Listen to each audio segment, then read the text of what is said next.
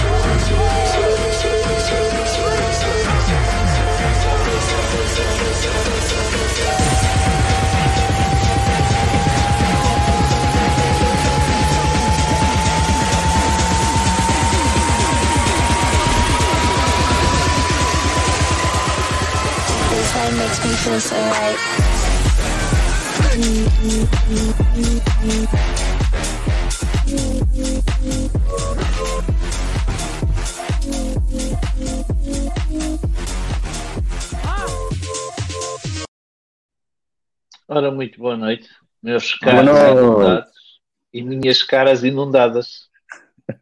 Como é que é, Marquinhos? Marraque... Marrecos. Marrecos, Como é que é, Marrecos? está tudo bem Somos disposto? todos Marrocos. Hã? Somos todos Marrocos. Somos todos marrecos. É, somos todos marrecos e matrecos. Está tudo bem disposto e contigo? Está aqui, está Só cá estamos três porquê? Quem é que se despediu? Ah, o Paulo, pá, parece que aquilo Hum? parece que não vai poder, não vai poder estar aqui connosco hoje. Não sei, se Não calhar lhe foi lá- pagaram o ordenado. É, foi lá para Marrakech. Está no, está, está É no. Marrakech? Está no Qatar, mano. Não. Está no Qatar. Está no Qatar. Então vamos ser uma live a três. Está bem, É, está bem. é. Ok. Mas pronto, é assim. E então, como é que vocês estão? Digam lá. Está tudo bem, foi uma boa semana. Mas eu pronto, Foi? eu sou assim, não é? Para mim foi. A fazer uh, no food, Não food, houve cheias, não é? No eh, houve food, só cheias. cheias. Houve, houve um pouco de tudo também. Uh, Divaldo que também esteve animado. Houve umas notícias que também temos aqui. Andaste, andaste de muita água, ou António? Não. Não. Não? Não. Onde, e onde tu vives não, não chegou lá água? Chega, mas eu vivo numa zona alta, portanto uh, choveu muito, mas felizmente, felizmente não, não houve estragos. Pior é e para tu, João, tu vives mesmo ao pé da água. Não houve Não, problemas aí. eu, eu vivo, eu vivo nos Alpes. os Alpes. É mesmo no topo. então e o que é que está aí no chat? É pá, está aqui muita gente. Temos que, começar, temos que dar as boas-vindas, né? O Paulo não está aqui, tem que ser eu dar aqui as, as boas-vindas. Aqui vamos começar por quem? Por quem? Pelo já, Começa, começa por nós. pelo Márcio Valente. Começa por lá. Boa noite. Começa pelo, pelo João. Boa noite. O Bruno Vidigal. O Cristóvão Ferreira. Kryptoniano. Boa noite. Malta, metam like. Kryptoniano. O Duque. Grande Duque. Grande abraço. O, o Tiago. O. Henrique. Também o. Não era, o Betsel, mas o Betsel já apareceu aqui, não sei. Hoje ainda não vi, mas é possível que ainda apareça. O João Nogueira, boa noite. O Simão, o Grande Viriato, Marquinhos, o Ivo, mais, Nest, o Rui Pedrosa, boa noite, Rui, Rui Arthur. Rei Arthur. Palmares. Excalibur. Vejam lá- Vejam lá os números que vocês metem aí. Iar. João Silva, boa noite. Saudade. Este gajo aqui, pá, o Banil. Quem? Nelson Lopes. Oi? Entretanto, Eu? Está no chat? Está no chat, o homem? Criptogrigo. Estou. Estou sempre no chat. Estou. Aqui, pá. Diogo, Sérgio, boa noite. Bem, e outros que também vão, vão aparecendo. Boa noite a todos. É, Sejam bem-vindos a mais um episódio. Eu, por isso, se quiseres aproveitar, já que está calminho, faz aí o sorteio. É, tu estás. Ah. Estás. Fazer já. Queres Estás fazer? Estás. Fica já estás, estás um bocadinho em baixo, Chagas. O que é que se passa? É. Se calhar Ah, estou Ele cansado. acabou de dizer que está lá em cima. Traz a já cá em baixo. Então vamos Queres fazer escolher já? aqui um. Não. Queres fazer já? Eu ia fazer já. Mas tens que, É partilhar, tens que partilhar o ecrã para fazer, não esqueças. O Claro, sorteio da claro. semana passada. Lembram-se que. O Geek, Ou- ou o queres- Geek não, Crypto. Geek. Ou Crypto queres- Geek, nada. O Crypto Dealer inventou Ou que, que queria fazer um sorteio assim um bocado diferente. Ou queres fazer, Uhum. dar aqui mais tempo para outros que não participaram para participarem, assim teres mais gente para poder sortear? Como é que queres fazer, João? Não, não, não, não, senão a malta vai, vai, -se, vai se perder toda. Está bem. Vamos já para sorteio. Ó capa. Então bora lá. O sorteio é, é- é para aqueles que deixaram um comentário no vídeo anterior. Portanto, eh, quem o fez, vai, o António vai agora sortear e vai ganhar 10 dólares. Deixa só eu tirar aqui Ora, Ana e vou 140. Vocês estão a ver? Eu vou colocar aqui o link do nosso Tá. vídeo. Então, portanto, filtrar os duplicados, incluir replies, sem teste. Aqui. Get YouTube comments. Foram 22 eh, apanhados, vá, 22 eh, comentários. E agora vamos selecionar aqui um random winner. tu, tu, tu, tu. quem é? Olha, Miguel Lopes. Ah, grande Miguel. grande Miguel, mano. Correu bem. Correu aí? bem. Ele está aí no chat? É melhor assim, mano. Para gostei. Acho que é, acho que é engraçado. Eh, acho que até há ali outras É, que é opções que engraçado. podemos por aqui. Principalmente, principalmente para- sabendo que o algoritmo lá por trás está viciado e que o Miguel ia ganhar de qualquer das maneiras. Era eu clicar agora outra vez e dar o, dar o beijo de Miguel, mas não vou. Ah, Miguel, manda mensagem no Telegram ou no Twitter Pois. para eu te enviar Porque isso. Depois, se ele vê, ele tem que ver a live, depois para perceber. Ah, ah, ainda, vou, ainda vou atrás dele, queres ver?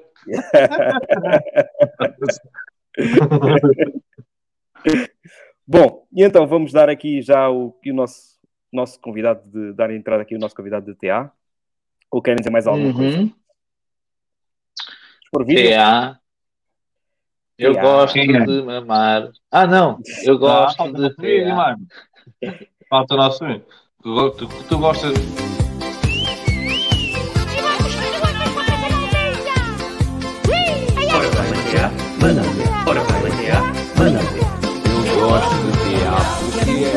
Eu gosto de muito fofinho. Eu gosto de tear. No peitinho de xixi, onde dá para o choro. Eu gosto de tear. Ah, pois é, ah, pois é. Eu gosto de tear. Bitcoin a um milhão. Eu amo a tear. Festa na aldeia! Ora, O que é que dizia, João? Cortei-te a palavra. estava a dizer que, que o Nelson disse que gostava de mamar. Nós já sabíamos isso. Então vá, posso trazer então? Tiago Nelson Grande Tiago, Tá mama. bom. Olha o Tiago. Tiago, Uma então vá, daqui vamos para os 600, dos 600 vamos fazer, Como é acabou. é? Bora. Você- vocês, vocês ficaram mesmo com os 600 em, em mente. Eu, eu, eu apenas fiz referência aos 600 uma vez, como uma possibilidade, e vocês ficaram com os 600 Para sempre. em. Oh, mano, Tiago, Tiago, há merdas, há merdas que não adianta. Tipo, ficou, ficou, fica para sempre, mano. Esquece. Tipo, Mas, mas atenção, não está descartada essa possibilidade ainda de todo. oh, Pois não. não, lá vai dar análise. A gente Vai anda a dar ver se conseguem escrever para os prémios Nobel. Diz-me, Só vai, vai depender do mercado. não percebi, não percebi que tu disseste, Se desculpa. formos lá. aos 600, tu ganhas o prémio Nobel da análise técnica. Ui, ui, É assim, ui. a, a análise. Se um dia for aos 600, o Tiago vai Vocês para têm o que ver- pedestal, mano. Não é rua, assim, Eu 600. agora, eu, eu, eu agora onde foi bater foi exatamente um dos pontos onde eu tinha antevi- antevisto ao milímetro. Atenção. Onde eu, tava, onde eu reagi o pai há duas ou três semanas atrás. Espera aí que eu posso até. Espera, eu, eu atrapalho sempre aqui com. o- Onde é que eu partilho o gráfico? Ui, estamos tramados. O, o Tiago e o António, este- vão ser esta merda. Bem, Para botar isto, não é preciso da presença de ninguém para sabotar isto. Espera aí. Ah, janela. Separador. Espera aí. Isto agora não, não me está a aparecer aqui o- a opção de, de partilhar o trading. Espera aí. Pede ajuda ao António. Não? Vou Sai, partilhar- volta. Sim, Pede ajuda ao António. Yeah, telefona para o suporte técnico. Eu vou, vou partilhar o ecrã inteiro, isto. Vou partilhar o ecrã inteiro. Espera aí. Vê lá, se- Apaga os outros separadores, vai lá. Já está. Está a aparecer aí o meu gráfico. Espera, espera. Calma, calma. Oh, Espera, espera, espera, espera, espera. Partilhaste o teu ecrã inteiro, não foi? Então baixa lá, baixa lá essa janela, vai àquela que diz carteira, tipo Bitcoin Wallet Core, Ah, isso não está aqui. Vai lá, ferramentas Achas que isso está e aqui? faz Achas que Show Private Key. Aqui? Achas É o que isso que está vai aqui? final. Isso, está aí, isso está aí noutro sítio. Isso não está aqui. Nem está num sítio só. Então, esperem aí. Primeiro, o que é que eu vos quero dizer? Deixa-me só apagar isto É tudo que- aqui. Ok, deixa lá A pôr ver isto se em- bem. em Espera aí, se full, calhar full. eu esqueço-me sempre é do pormenor que nunca se vê bem aqui as minhas linhas. Espera aí, que eu tenho que ter isto mais grosso. Espera aí. Pá, Entretanto, ponham um like, pessoal. Vá, puxem no like, enquanto o, o Tiago está aqui a preparar aqui o... Espera aí. Acho que o resto se O bem. ecrã. Apagar aqui tudo. Isto não- eu não consigo é meter isto a ver se melhor, mas pronto, assim, assim é o que, é o que seja. Acho que se vê bem. Então é o seguinte, então é o seguinte, o, o que eu digo sempre em relação ao mercado é para procurarmos pontos de liquidez em confluência co- com níveis algorítmicos.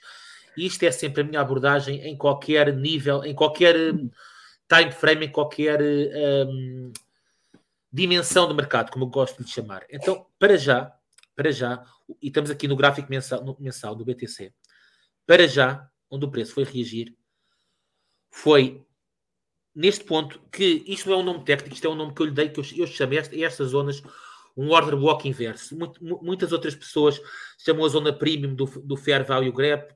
Nomes não interessam, o que interessam é a função que está aqui, que está aqui escondida.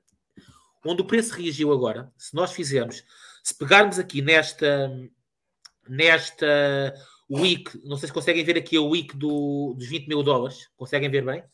Sim. Uhum. Pronto. Se nós pegarmos aqui nesta week e, e fizermos uma retração de, de baixo para cima, porque estamos, no, no- estamos em cima desta zona de liquidez, nós queremos ver a zona algorítmica dentro da zona de liquidez. E se fizermos aqui uma, uma retração Fibonacci, vocês vão ver que o preço, onde foi bater, falhou-lhe por um milímetro aqui esta zona. Estão a perceber? Foi exatamente nesta, nesta ponta, onde, neste, aliás, em toda esta zona aqui, em toda esta zona aqui, que engloba a zona algorítmica, que se devia ter tido ordens. Obviamente que a stop, quem está a trabalhar em futuros, nunca deveria ter uma stop aqui perto. A stop deveria estar bem aqui para baixo, no mínimo, no mínimo abaixo desta zona, ou, e mesmo assim não, não, consigo, não, não- seria uma stop bastante, bastante curta, no mínimo aqui abaixo desta zona. Mas, mas ainda assim, o que eu quero que vocês percebam é que, é que esta zona seria a zona premium de entrada para já. Agora, se eu considero que isto seja uma reversão do preço, não, não considero.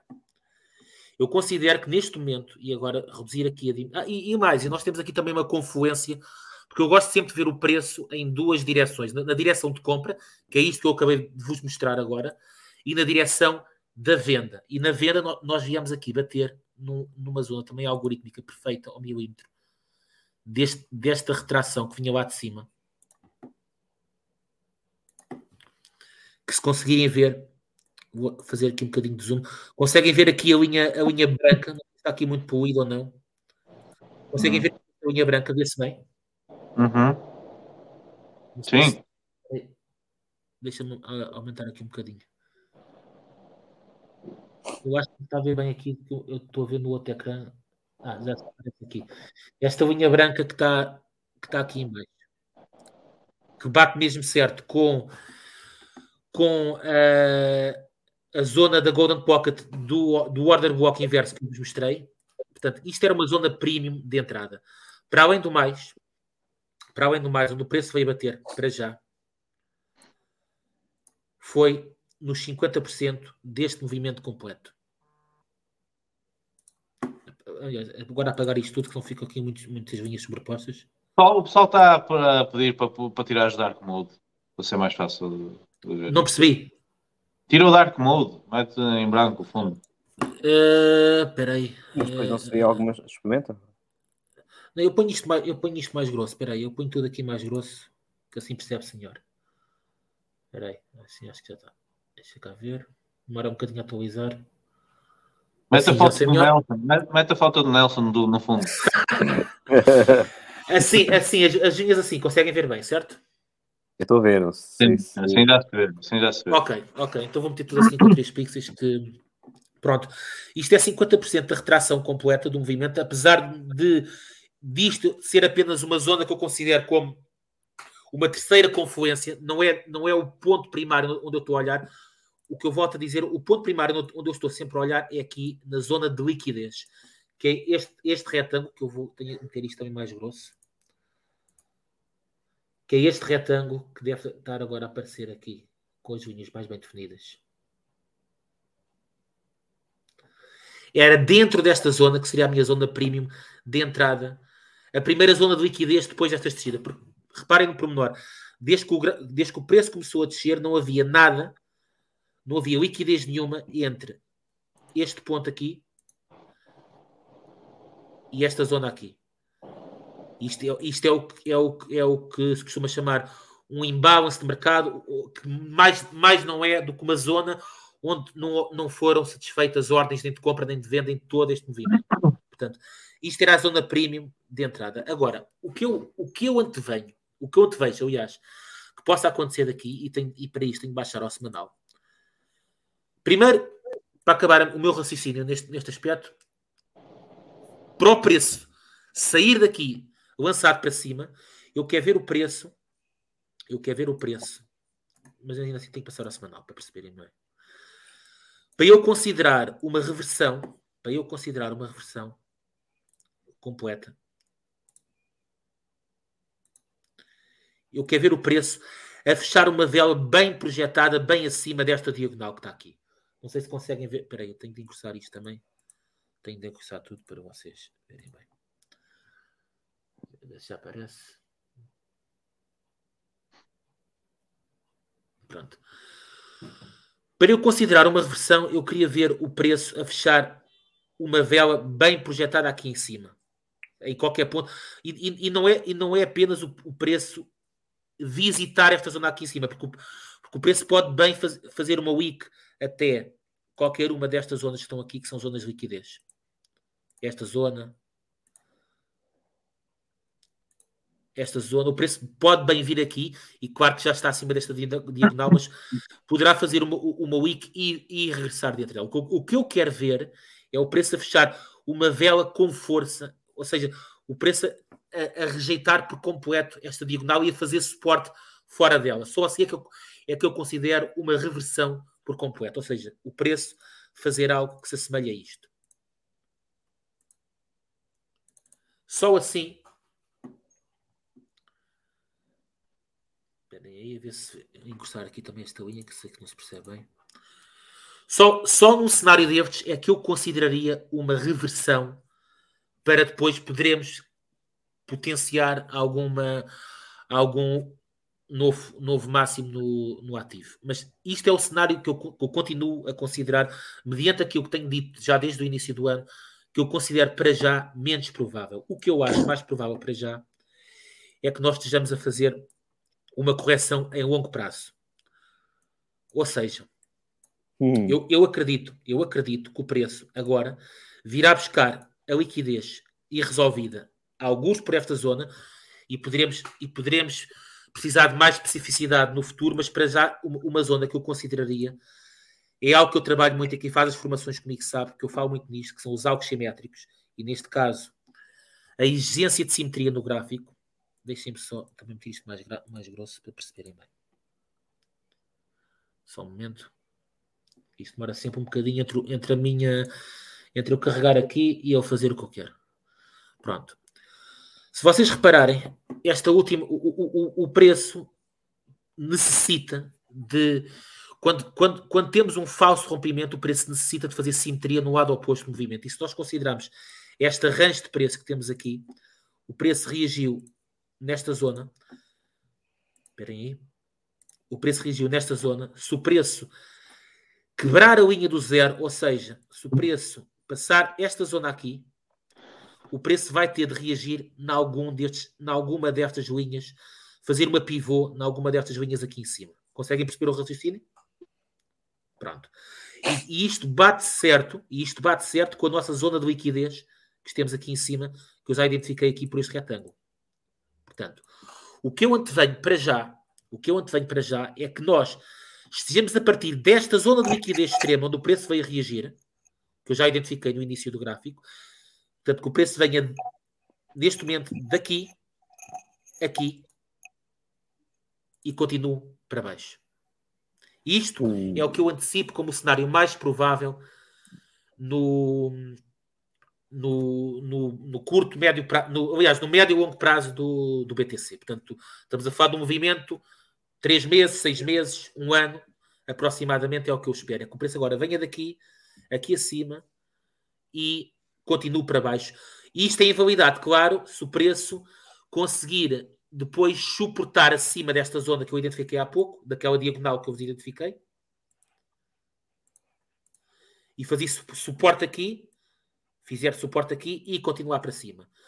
Mas a liquidez que ele deixou aqui não é, não é substancial, portanto, eu acredito que o mais provável é ele vir aqui a esta zona e furar para baixo. Depois disto, depois disto, só temos duas zonas. E, e agora passar aqui ao mensal para simplificar e apagar isto tudo. E isto continua a ser a mesma análise que eu tenho desde janeiro deste ano. Temos duas zonas que são as nossas zonas primárias de liquidez. É esta que eu considero uma liquidez mínima, mas claro que o preço poderá, poderá reagir ou reverter daqui, apesar de eu achar altamente improvável. Porquê? Porque a nossa liquidez primária está em toda esta zona. É aqui que está a liquidez primária para fazer algum tipo de movimento, para mandar o preço pelo menos até aqui uh, e fazer um duplo topo, no mínimo. Mas eu para já espero espero que o preço realmente venha testar esta liquidez aqui, porque, até porque há outros fatores, nós temos uma divergência no RSI mensal, no, uh, semanal, perdão, de, uh, que eu posso vos mostrar aqui. Eu posso vos mostrar aqui a divergência que temos. Semanal, mensal. No, sema- no semanal, no semanal, temos aqui uma divergência bastante substancial no, no RSI. E, e se estão a estranhar este RSI, isto foi um indicador que eu fiz. Ainda está, ainda está em vias de programação, mas temos uma divergência substancial no RSI semanal. Portanto, eu antecipo, eu antecipo que o preço agora seja venha para cima e, e venha te- testar esta liquidez que está aqui. Portanto, eu, eu, eu, é, é nesta liquidez que eu me vou posicionar para continuar o movimento para baixo, porque é neste momento o cenário mais provável e eu já vou também explicar no cenário macro porque é que eu, porque é que eu antevejo isto. Olha, Tiago, está aqui uma pergunta do Nest of Crypto, não sei se podes responder agora. Se Diz-me, for aos, no- aos 19, consegues ler o. ou não? Ah, sim, sim. Se for Se for aos 19, rejeitar e começar a fazer high lows e high highs. Se for aos 19, mas que zona é que ele está-se a referir? Peraí, deixa-me cá ver onde é que estão os 19 dele. É assim. O que ele, o que ele está a referir-se. Os 19. Repara, os 19 que ele, que ele está a falar é esta zona aqui. E se eu reparar, e, e- e a pergunta que ele está a fazer nem é. Eu nem concordo muito com. Só se eu cima a pergunta, eu nem concordo muito com a origem da pergunta, porquê? Porque repara, repara num pormenor. O preço neste momento está abaixo desta liquidez. O preço está abaixo. Aliás, aqui assim não conseguem ver bem. Isto, esta week aqui, esta week aqui é uma zona de liquidez. Ou seja, o preço estando abaixo dela, isto é uma zona de resistência fortíssima ao preço. Toda, toda esta zona aqui, dos, dos 17 aos 19, aos 20 mil, 21 mil, é tudo uma zona de resistência. A única razão pela qual eu acho que o preço vai quebrar esta resistência é por, é por uma coisa muito simples. É porque nós temos sempre que confacionar a força das resistências. E nós, basicamente, a força da liquidez entre, entre uma liquidez e outra. E o que é que nós temos aqui? Nós temos esta liquidez a lutar contra esta. E como, e, e como se pode ver, a liquidez que existe nesta zona é muito superior à liquidez que existe nesta zona. Daí eu achar que a probabilidade maior é o preço romper para cima e vir testar a liquidez que ele está à espera desde o início do ano, que é toda esta zona aqui. Mas claro que é possível, é possível que o preço seja rejeitado aqui de, desta zona. E existe esta possibilidade, porque estamos abaixo dela. Estando, estando abaixo desta zona de, de, liquidez, é possível que o preço continue daqui para baixo e nem, e nem venha testar esta zona aqui em cima. Existe, uhum. existe essa possibilidade. Se bem que eu considero menos provável, porque nós estamos a fazer suporte em toda esta liquidez histórica que existia entre, entre, o, entre os 14 capas e os 20 capas. Portanto, isto, em termos de. Isto é um suporte muito mais forte do que a resistência que temos aqui. Também tendo em conta o tempo que isto demorou a ser formado. Daí eu achar que o cenário mais provável é o preço vir aqui acima, a esta zona perto dos 30 capas, 37 capas aproximadamente. Poderá ir um bocadinho mais acima? Pode. Até pode vir, até pode vir aqui, até, até este order block resolvido aqui. Até pode vir aqui até aos 48, 49 mil. Não, 48, perdão. Agora, o que eu antecipo no cenário mais médio, médio longo termo é que o preço venha a esta zona, como disse, entre, entre, entre os 30 até ao máximo dos 48, no máximo dos, dos máximos, e depois de, continua a descida e venha estar ou esta zona ou esta zona. Portanto, aqui a zona entre os, 9, entre os 10 mil dólares, 9.700 até aos 12 mil, ou então aqui a zona premium que eu tenho, que eu tenho sob observação é que realmente e só mudar aqui o, o algoritmo. Aumentar aqui isto. É aqui a zona dos, dos 5 mil dólares, precisamente. Isto é a minha zona premium para entrar no.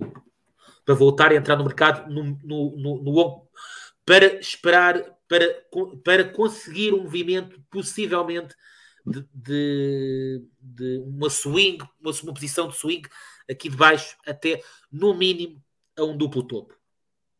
No mínimo a um duplo topo. É o que eu antecipo. Portanto, basicamente, o, o movimento que eu antecipo, desenhado em, em, em, modos gerais, é alguma coisa como isto. É o preço. Vir aqui, vir aqui e vir aqui. E a partir daqui é que temos um ponto de interrogação sobre o que é que ele poderá fazer a seguir.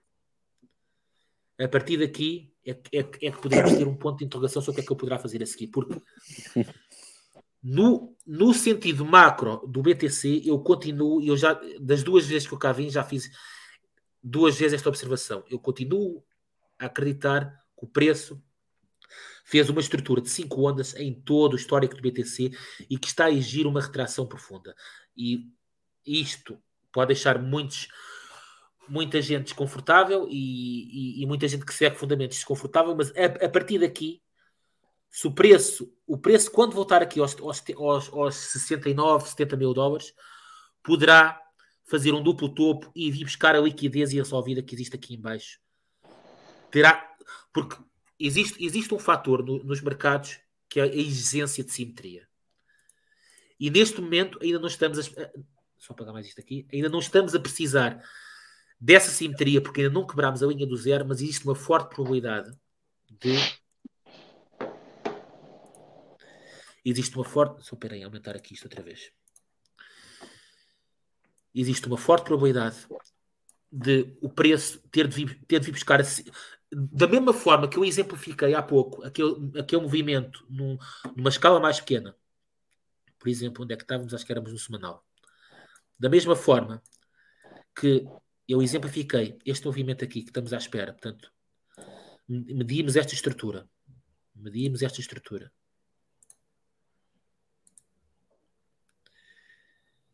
E o preço ter reagido. Aqui. E estamos à espera de simetria. Aqui em cima, em algum destes seis pontos.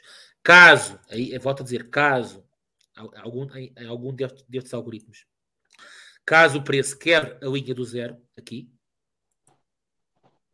a linha de, da origem da medição, da mesma forma, isto aplica-se a todas as dimensões de mercado.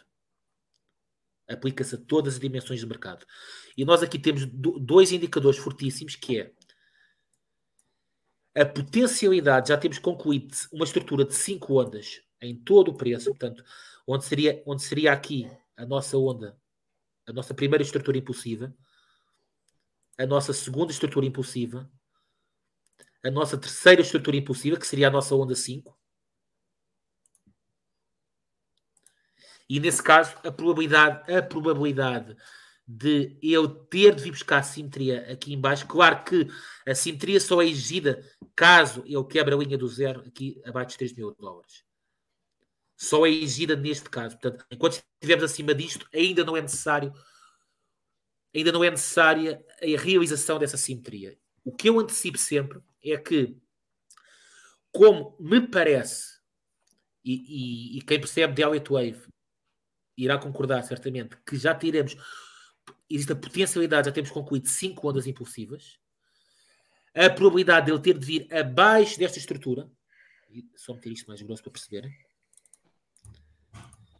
a, pro- a probabilidade dele ter de vir abaixo desta, desta estrutura continua uma probabilidade de não se desconsiderar. Não estou a dizer que é muito provável, não estou a dizer e, e- e não, e não me comecem em pânico, na forma dos 600 dólares e tudo mais. Não estou a dizer que isto tem obrigatoriamente a acontecer.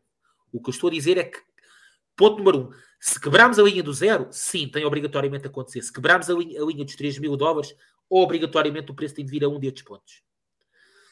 Mas, se não quebrarmos a linha, a linha do- dos 3 mil dólares, eu continuo muito reticente sobre o que é que o preço poderá fazer ao retornar aqui acima. E apagar aqui só esta parte. Eu continuo muito reticente sobre o que é que o preço poderá fazer ao retornar aqui acima, porque estamos tudo isto. Eu, eu- não gosto de ver zonas não mitigadas do preço em time frames tão altos. Existe aqui uma zona, assim como existe este order block imenso aqui em baixo, que é uma zona onde o preço não foi mitigado, onde não entraram as. Ah, saiu-me o. Saiu, saiu. Sim. Espera aí. Como é que eu agora partilho isto aqui outra vez? Espera aí. Esperem aí. Apanhei o Chagas com o dedo no nariz. Ah, acho que agora já consigo partilhar ali. Ok. Oi, estou. Espera aí. Tá, tá. Era, Espera aí que ainda não está a aparecer aqui. mas aqui já está. Já? Ah, ok. Já está. Ok. Aqui aparece. Eu estou a ver a live também aqui no outro PC, portanto isto, isto às vezes demora sempre um bocadinho. O que eu quero dizer é isto: é que se esta zona aqui estivesse mitigada, ou seja, se tivesse havido uma boa realização de ordens aqui nesta zona, neste time frame, eu estaria mais descansado. Agora, isto é uma zona muito grande no preço, e normalmente quando temos uma estrutura, uma estrutura onde quebramos, onde quebramos esta zona, viemos acima e deixámos toda esta área por mitigar, da, mesma- da- da mesma forma que temos toda esta liquidez por resolver aqui em baixo, da mesma forma que existe toda esta liquidez por resolver aqui em baixo, existe toda esta liquidez por resolver aqui em cima.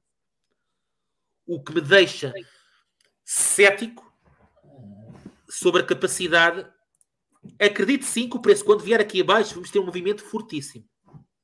Isso é, isso é, isso é indiscutível. Agora, sobre a capacidade do preço voltar aqui acima e quebrar, mantenho algumas reticências. Por dois fatores. Por já termos concluído, aparentemente, cinco ondas estruturais em todo o histórico do BTC e porque existe aqui imensa liquidez por, por, por mitigar nesta zona aqui em cima. Portanto, eu posso vos remeter, se me permitem, posso vos remeter a um gráfico muito idêntico, que por acaso das minhas formações abordo muitas vezes isso, que é o gráfico da Amazon quando foi o crash da, da, da bolha.com.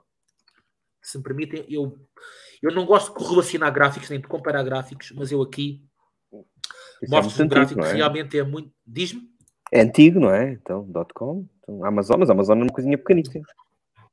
Sim, mas aqui estamos a, aqui o, o gráfico é semelhante no, no- no- sentido fractal, mas claro também é diferente, até porque se, se- nos vamos a lembrar, a Amazon nesta altura tinha pouco mais de dois anos de existência, conta um gráfico com o Bitcoin que tem cerca de eh, 12 anos 11, aproximadamente. sim, 12, sim. Portanto, mas o que, e, e aqui as zonas de liquidez eram, eram gra- gradativamente diferentes. A questão é o que eu antecipo, o que eu antecipo é uma estrutura semelhante a esta e depois um, um, um cresce no mercado das cripto como um todo para depois uma nova estrutura impulsiva. Porque lá está. E agora voltando ao gráfico da Bitcoin. E, e volto a dizer, isto, não me digam que eu, que eu sou o profeta do apocalipse, isto, claro, se o preço vier aqui abaixo e for incapaz de quebrar depois a zona dos 70 mil dólares. Claro que se, se quebrarmos a zona dos 70 mil dólares, todo, toda essa análise é invalidada. Ponto, ponto número um. A questão é, isto aqui em baixo continua a ser um- uma boa, uma excelente zona de entrada para quem quer fazer posições a longo termo. Não deixa de ser, porque mesmo, mesmo que o preço venha aqui dos 5 mil dólares até aqui, até, até aqui aos 70, é, é uma percentagem bastante considerável. Podemos, eu posso mostrar, isto são quase mil por cento, aproximadamente. Portanto, é, é, é sempre um, um movimento bastante consider- considerável de se entrar. Agora, se eu acho que ele daqui, vindo aqui abaixo e partindo aqui para cima, não vai encontrar um obstáculo bastante considerável nesta zona, não sei. Porque volto a dizer, temos a estrutura de 5 ondas que pode já ter sido formada. E reparem, se tivermos uma estrutura de 5 ondas que já foi formada. Mas, ó ó, Tiago, o que- o que é que isso das 5 ondas importa? Ajuda aí a malta a perceber. Porque assim, o, tu sabes ah, a nomenclatura científica, tu sabes princípio, hipótese, teoria, etc. Sabes o significado de cada um destes três conceitos, certo? Aparentemente, acho que a maior Não. parte das pessoas não. Não, não sei, explica lá isso. É, estás a falar da teoria do Elliot Wave, é isso? Estou a falar do princípio, atenção. O Elliott, Wave é um princípio, não é uma teoria. Atenção. É eu, ouço, eu ouço muitas vezes as pessoas dizerem a, a teoria de Elliott Wave.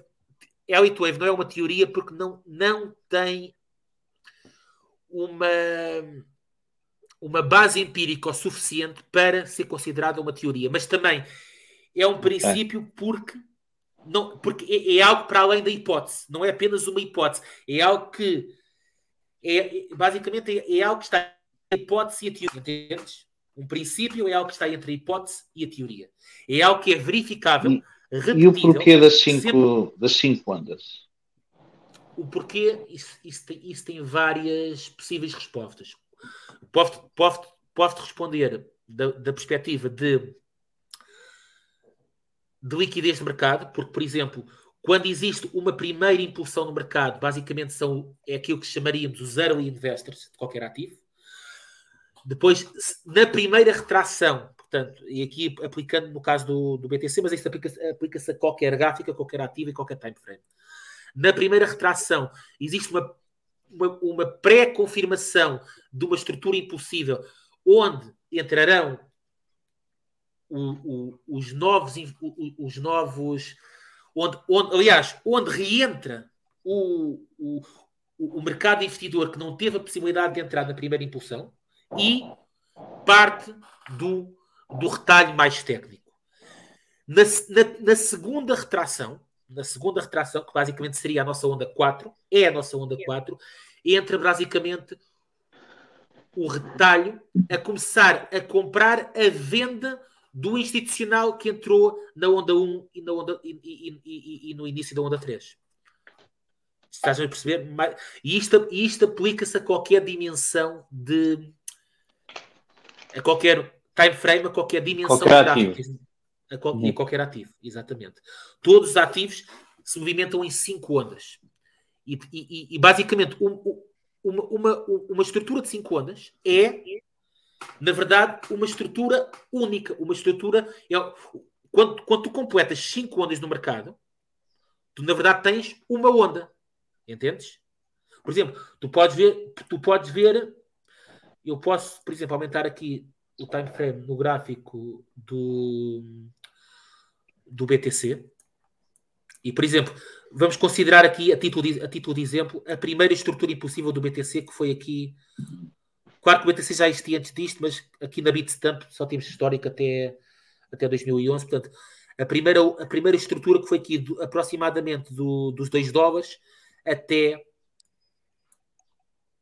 aos 1.200 dólares, aproximadamente. Sim, mil, mil, mil, não interessa, 1.300. O que é que nós temos aqui? Isto aqui, aqui, seria a nossa primeira estrutura impossível. Espera aí que a seta não me saiu. Aqui seria a nossa primeira estrutura impossível. Aqui seria a retração para a segunda onda e aqui seria a terceira onda impossível que terminaria aqui.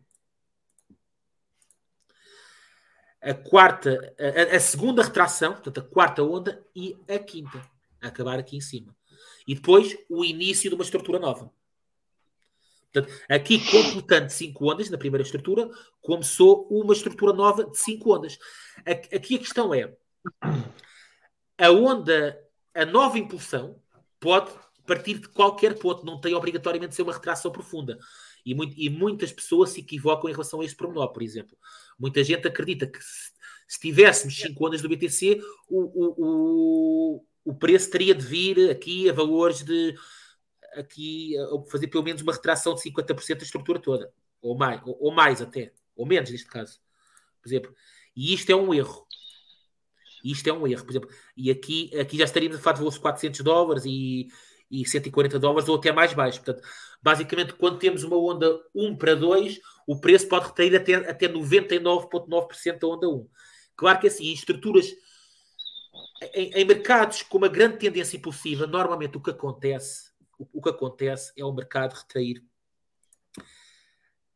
até aproximadamente esta zona. Entre a onda 1 e o fim da onda 4. Aproximadamente o que acontece.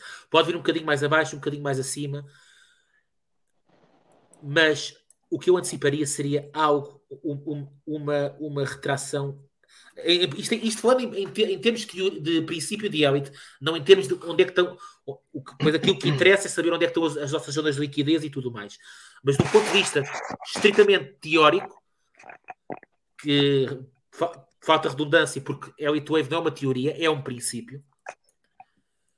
Mas a, a nossa, a, segundo a, a, a, frequência deste tipo de estruturas em vários gráficos, o, o, que seria comum seria ver o preço a até esta zona aqui, portanto, que viria entre os 3 mil dólares e os mil dólares aproximadamente, e seria aqui que poderíamos considerar uma nova estrutura impossível. Claro que o preço pode retrair, sendo isto 5 ondas, o preço pode retrair até aqui ao, ao, um dólar. Claro que poderia acontecer, mas nós temos de ser realistas e considerar aquilo que cada gráfico tem para oferecer em termos de pontos de liquidez e pontos relevantes estruturais no gráfico. E neste ponto, E no caso do gráfico do BTC, volto, volto a dizer que caso este fenómeno, este, este cenário se realize, o que temos, e voltando aqui, oh, peraí, voltando aqui ao oximétrico, encostar aqui para se perceber bem. Aqui, neste caso, o que, o, o que aconteceria, porque lá está, eu gosto de fazer sempre esta hierarquia. Primeiro considerar estrutura, depois considerar pontos de liquidez e depois considerar algoritmos. Ora bem, nós aqui, em termos de, de liquidez, a, a, liquidez abaixo dos 3 mil dólares, porque lá está, volto a dizer, acima dos 3 mil dólares, onde temos liquidez é aqui nesta zona. E volto a dizer, e volto a dizer isto continua a ser uma zona excelente para entrada, mais não seja, mesmo que seja só para fazer um duplo topo, isto são mil por cento de movimento, é, é uma entrada que não, nunca se deve desperdiçar. O preço, quando vier aqui abaixo, vai reagir e vai reagir fortemente. O que eu acredito é que não será, poderá não ser uma reversão para longo prazo no BTC.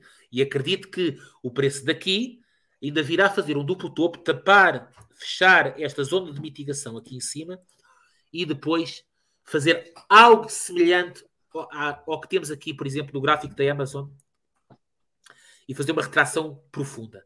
Claro que são gráficos semelhantes, mas diferentes. Como podem ver, existem, existem semelhanças fractais entre o, entre o gráfico da Amazon e o gráfico do BTC, mas também existem diferenças muito gritantes. Portanto, mais não seja porque a, a liquidez primária no, no, no, no caso da, da, Amazon estava aqui e, e aqui em baixo, e o preço ainda assim veio testar este extremo. E, e, reparem, se nós considerarmos e fizermos aqui uma, uma contagem dela em cima do joelho, e reparem que esta contagem não está correta, mas é, é uma contagem apenas aparente, o, o preço veio buscar aqui, se repararem bem, o preço veio buscar aqui esta liquidez ao milímetro. Estão a perceber? Olhem, não sei se conseguem ver bem aqui, estamos a falar do gráfico da Amazon. O preço, havia aqui este order block inverso, e reparem que o preço, quando reverteu em absoluto, veio tocar aqui e nunca mais voltou a esta zona. Eu antecipo um cenário semelhante para o BTC a, médio e longo prazo e continuo a dizer isto. Isto, estamos a falar de um, um movimento que vai demorar um ano, dois anos, três anos. O preço o preço neste momento, o que eu antecipo, e desenhando assim, e claro que o gráfico vai formando mais estrutura com o tempo, mas o que eu antecipo em toques muito gerais é o preço vir agora aqui, vir aqui, vir aqui, vir aqui, algures, algures, aqui abaixo dos 3 mil dólares, portanto que pode ser, pode, até pode ser, até pode ser simplesmente esta liquidez aqui nos 1800 dólares que está por preencher há 4 ou 5 anos vir aqui e depois sim teremos uma reversão e uma nova estrutura, como tivemos, por exemplo, volto a dizer, e apagar aqui o histórico disto, como tivemos aqui no gráfico da Amazon, que tivemos esta, esta, esta correção da estrutura toda impulsiva. Espera aí, conseguem ver aí? Não, ok. Tivemos esta correção de toda a primeira impulsão e depois uma continuação que ainda não parou e estamos aqui neste momento no, no caso gráfico da Amazon. Eu antecipo um cenário semelhante, claro que diferente, cada gráfico é um gráfico, eu não gosto de correlacionar gráficos. O que eu antecipo, para já, em termos de movimento do BTC, é algo semelhante a isto. A longo prazo. E, portanto, isto podemos estar a falar de um movimento que vem até 2026, 2027, 2030. Isso o tempo, o tempo é um fator. Outro pormenor, outro pormenor que eu, que eu vos quero também uh, alertar é que e, e que me faz continuar a antecipar que este é o cenário mais provável, é isto. Em termos de estrutura geométrica do, do, do Bitcoin, peraí, que isto agora está aqui a fugir. Este pitchfork foi já muito falado por mim e pelo Daniel. Deixa-me só acertar, perdão, aqui, esta zona. Empressar isto. Isto não está bem. Espera aí, deixem-me só acertar com o imã, que isto às vezes foge. Desculpem lá.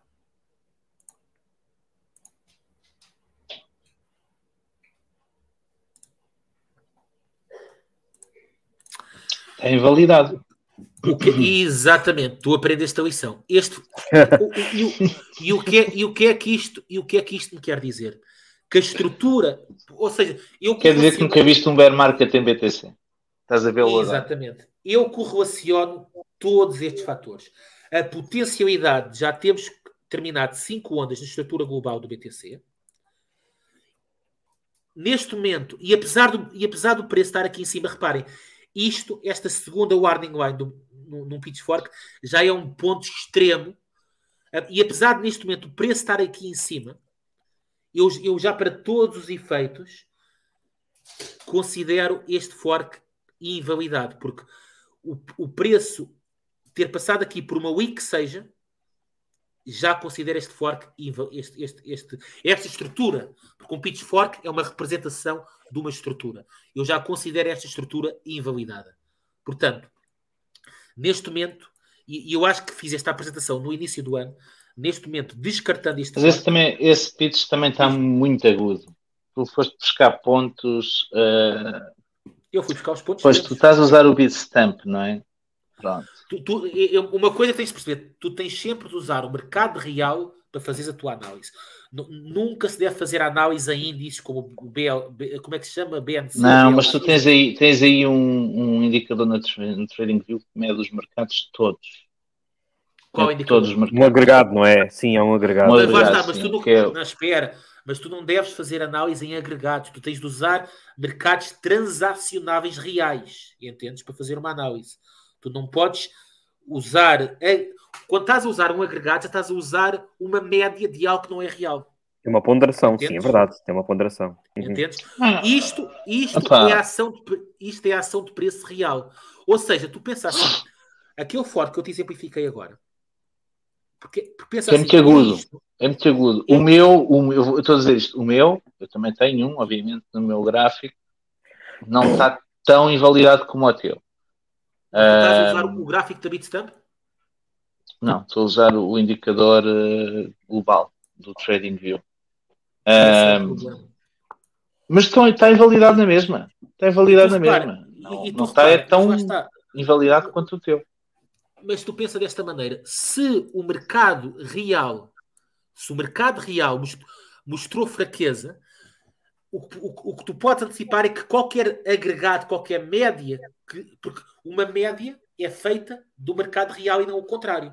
Portanto, se calhar no teu não foi tão invalidado, porque uma média poderá ter sempre um delay, um atraso, estás a entender? E isto é o mercado Não, real. n- nem é isso, repara. Olha aí, nesse, nesse pitch que tu tens aí, se- se agora, por alguma razão, alguma eventualidade, ah, ele regressasse ao canal de forma a invalidar a Não, invalidação que nós estamos a assistir, tínhamos que ir para preços na casa aí dos 70k, não é? Assim, no muito curto não prazo. necessariamente. Não necessariamente. não Ah, necessariamente. tínhamos, tínhamos, reparei.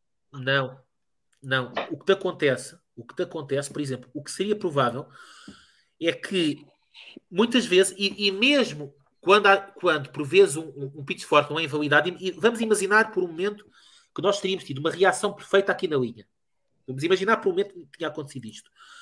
É muito provável, é muito, é, é muito frequente, quero dizer, nós vemos uma reação destas de testar, testar a linha do zero do fork e continuar para baixo. E isto, claro, depende do fator tempo. Pode ser aqui, pode ser aqui. Pronto, mas ah, tu estás no mensal, não é? Isso no mensal. mensal. Pronto, olha aí, Claro. qual, qual é que é o valor, qual é o preço aí? Mas, É ma- uma mas, batelada de atenção, dinheiro. certo, mas também pode acontecer Ah. isto. Atenção. Também No mês não é expectável. Não, no mês não é No expectável. mês ou em dois não é expectável. Percebe uma coisa. Tu invalidaste esse canal, repara bem, esse canal invalidou há 1, 2, 3, 4, 5, 6, 7, 8, 9 meses, não é? Vamos para o Não, não, este, este canal. Este canal. Ah, estás a falar do, do, do primário, da, da, da linha do zero. Falar, certo? Sim, estou a falar aí do do Ele começou a invalidar há 9 meses atrás, não é? Foi o início. Certo. Se certo. quisesses recuperar a tendência, tinhas que recuperar num muito curto prazo. Nove meses para recuperar já é, um, já é bastante. Vamos, vamos partir do pressuposto que conseguias eh, anular esta tendência eh, de crescente em três meses. A que preço é que terias que, que regressar para entrar novamente no canal? Mete lá o rato em cima, se faz favor, se não te importa. Mas, mas, mas a questão é, eu já estou a perceber a tua pergunta. Teria, para entrar no canal, terias de voltar aqui ao, ao, ao, ao topo histórico. Mas a questão que tu tens de perceber sobre os pitch, a questão que tu tens de perceber sobre os pitchforks é esta. O pitchfork, na verdade, o pitchfork, na verdade, é o canal que está é dentro das linhas cinzentas. Estas linhas tracejadas estão aqui fora já são o que se chama as warning lines. São pontos de aviso onde o pitchfork se pode expandir, mas que já são zonas onde é mais provável o, o, o pitchfork ter sido, está-se a preparar para uma invalidação do que para regressar para o mesmo. Estás a entender? Qualquer coisa abaixo disto, qualquer coisa abaixo desta linha cinzenta, já é de ter um sinal de alarme na nossa cabeça, entendes? Na nossa Uhum. análise. E tudo, este, o preço podia ter revertido nesta primeira linha, podia. Podia ter revertido na segunda, podia. Mas já são zonas de menor probabilidade de reversão. Um pitchfork é, é o canal que está dentro das linhas cinzentas entre a linha do zero e a linha do 100. Tudo o resto são extremos. Tudo o resto são extremos geométricos, estás a perceber? Agora, e, e nós aqui temos o pitchfork é um guia pa- para nós conseguirmos interpretar zonas possíveis, mas também a base de toda a análise deve ser sempre a liquidez. Porque lá está, aquilo que estavas a dizer seria mais plausível, por exemplo, se não tivéssemos aqui zonas de liquidez que traduzem resistência fortíssimas em toda esta zona aqui. Imagina que tudo isto estava mitigado. Aí sim, poderíamos considerar alguma validade na tua, na tua eh, interpretação. Agora, temos uma zona brutal de liquidez aqui por, por- por- resolver, aqui e aqui em cima. Portanto, duas, aliás, duas zonas brutais de liquidez aqui por resolver. Ou seja, um, analista, quando faz uma análise, deve estar a considerar todos os cenários Tu- tu- e- e- e- e o que é que todos os cenários estão-te a contar. Ora, tu tens, tu, tens cenário 1, potencialmente já terminaste 5 ondas do BTC. Potencialmente, não é confirmado, potencialmente pode já ter acontecido. Cenário 2, invalidaste a estrutura geométrica através do pitchfork. Cenário número 3, tens duas zonas não mitigadas de liquidez fortíssimas acima de ti. Tudo isto então, Duas zonas fortíssimas de liquidez em cima de mim. Se calhar são três. Eu, eu, eu considero, eu considero, porque assim, tu, tu podes considerar. Estou a reinar contigo, meu. Estou a reinar contigo. Ah, não ok. isto a sério, estava a brincar. Eu, eu, quando, eu quando ligo o modo sério é, é coisa, espera aí.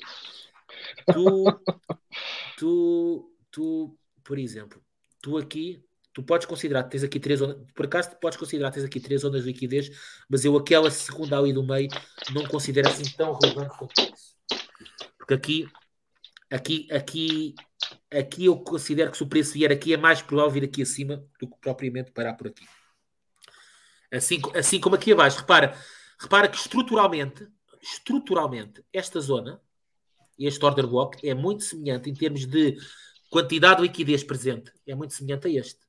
Eu, eu por norma, nunca, nunca considero isto como a minha zona primária de, de maior consideração. Se bem que pode haver cenários onde o preço reverta nestas zonas, eu nunca considero Uhum. isto como a minha, zona primária. Eu isto, eu isto normalmente se, chama zonas de indução para stoparem os primeiros, os, os primeiros traders que entram nestas zonas. Portanto, eu, a minha zona primária, as, as minhas grandes zonas de liquidez acima e abaixo são aqui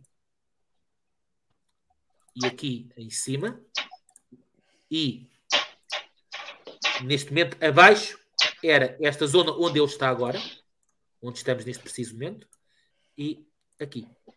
Isto Olha, acima. Tiago, di- Diz-me. temos que acelerar que nós temos um convidado a Ah, seguir. ok, ok. Então o despacho. Não, mas eu quero, eu quero te fazer uma pergunta. tenho estado a escutar, tenho estado, estado a escutar. Quero fazer uma pergunta que é: tu estás bullish ou bearish? Eu não percebo. É A tua análise é bullish ou bearish? Não, eu estou bullish porque repara, eu para mim, eu para mim, todo o mercado contra uma história bullish. Agora, o mercado ser bullish não quer dizer que seja nos moldes em que vocês antecipam. Porque, porque eu antecipo, eu, eu antecipo, e para, e para mim o cenário mais bullish de todos, até é o cenário que eu estou a ver por muito contraintuitivo que seja, porque se o preço porque se o preço vi, conseguir vi, vir abaixo dos 3 mil dólares sob uma perspectiva do Tu vais comprar tudo. Não, não, é isso. Deixa-me deixa tentar te explicar. Pensa assim: se o, preço, se o preço não vier abaixo disto, abaixo dos 3 mil dólares, nós não podemos considerar que já acabámos 5 ondas. Que eu estou, que eu estou, que eu estou. Quer dizer, podemos, há, forma, há formas de considerar que já. Que, mas não, é, não seria a minha, a minha abordagem mais plausível. Se nós não viemos abaixo dos 3 mil dólares, eu não consideraria tanto que já tivéssemos completado 5 ondas e consideraria, se calhar, esta primeira estrutura, se calhar, a, a, a, a onda 3 da 5, onde eu, onde eu consideraria onde eu consideraria aqui uma micro, uma micro impulsão, isto, isto, uma onda 1, 2, 3, 4 e 5, e que poderia levar o preço no máximo aos 300, entre os 130 aos 300 mil dólares aproximadamente. E depois teríamos uma retração mais profunda. Mas repara num outro pormenor. Se nós tivéssemos, se nós tivermos a fazer aquilo que eu antecipo como meu cenário primário, que é uma correção até baixo dos 3 mil dólares, ou seja, tudo isto terá sido uma onda 1 confirmada, e ou seja, o potencial para cima é uh, imenso. Porquê? Porque se isto foi a onda 1, a onda 3 poderia levar o preço ao voo estratosférico. Ponto. Yeah. Porque se, se, tudo isto também, foi a onda também 1... estes extremos é de 600 e 300 mil dólares, pá, dá uma margem brutal. Não, o, o, mas eu, repare, eu não estou a falar, eu, eu não estou a falar nos 600, até porque até porque o 600 eu volto a dizer que é o meu cenário mais negativista de todos. Eu volto a dizer, se nós viéssemos abaixo dos, dos 3 mil, cenário, e volto a, a refrisar isto, se, eu sublinho aqui com um grande se 30 vezes, se nós viéssemos abaixo dos 3 mil dólares, os cenários mais prováveis é um, este, que está aqui entre os 1.700 e os 2.300, que conflui precisamente com, este, com, com esta exigência de simetria, que existiria, porque o preço rompendo os 3 mil dólares, teríamos esta exigência de simetria, isto seria o primeiro nível mais óbvio que conflui com liquidez, e depois qualquer um destes pontos, mas lá está, temos de considerar, eu gosto de considerar a liquidez que existe acima disto, e este seria o ponto a seguir, entre os 900 e os 1200.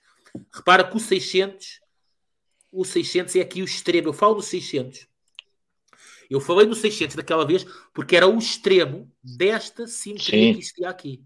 Era o extremo dos extremos.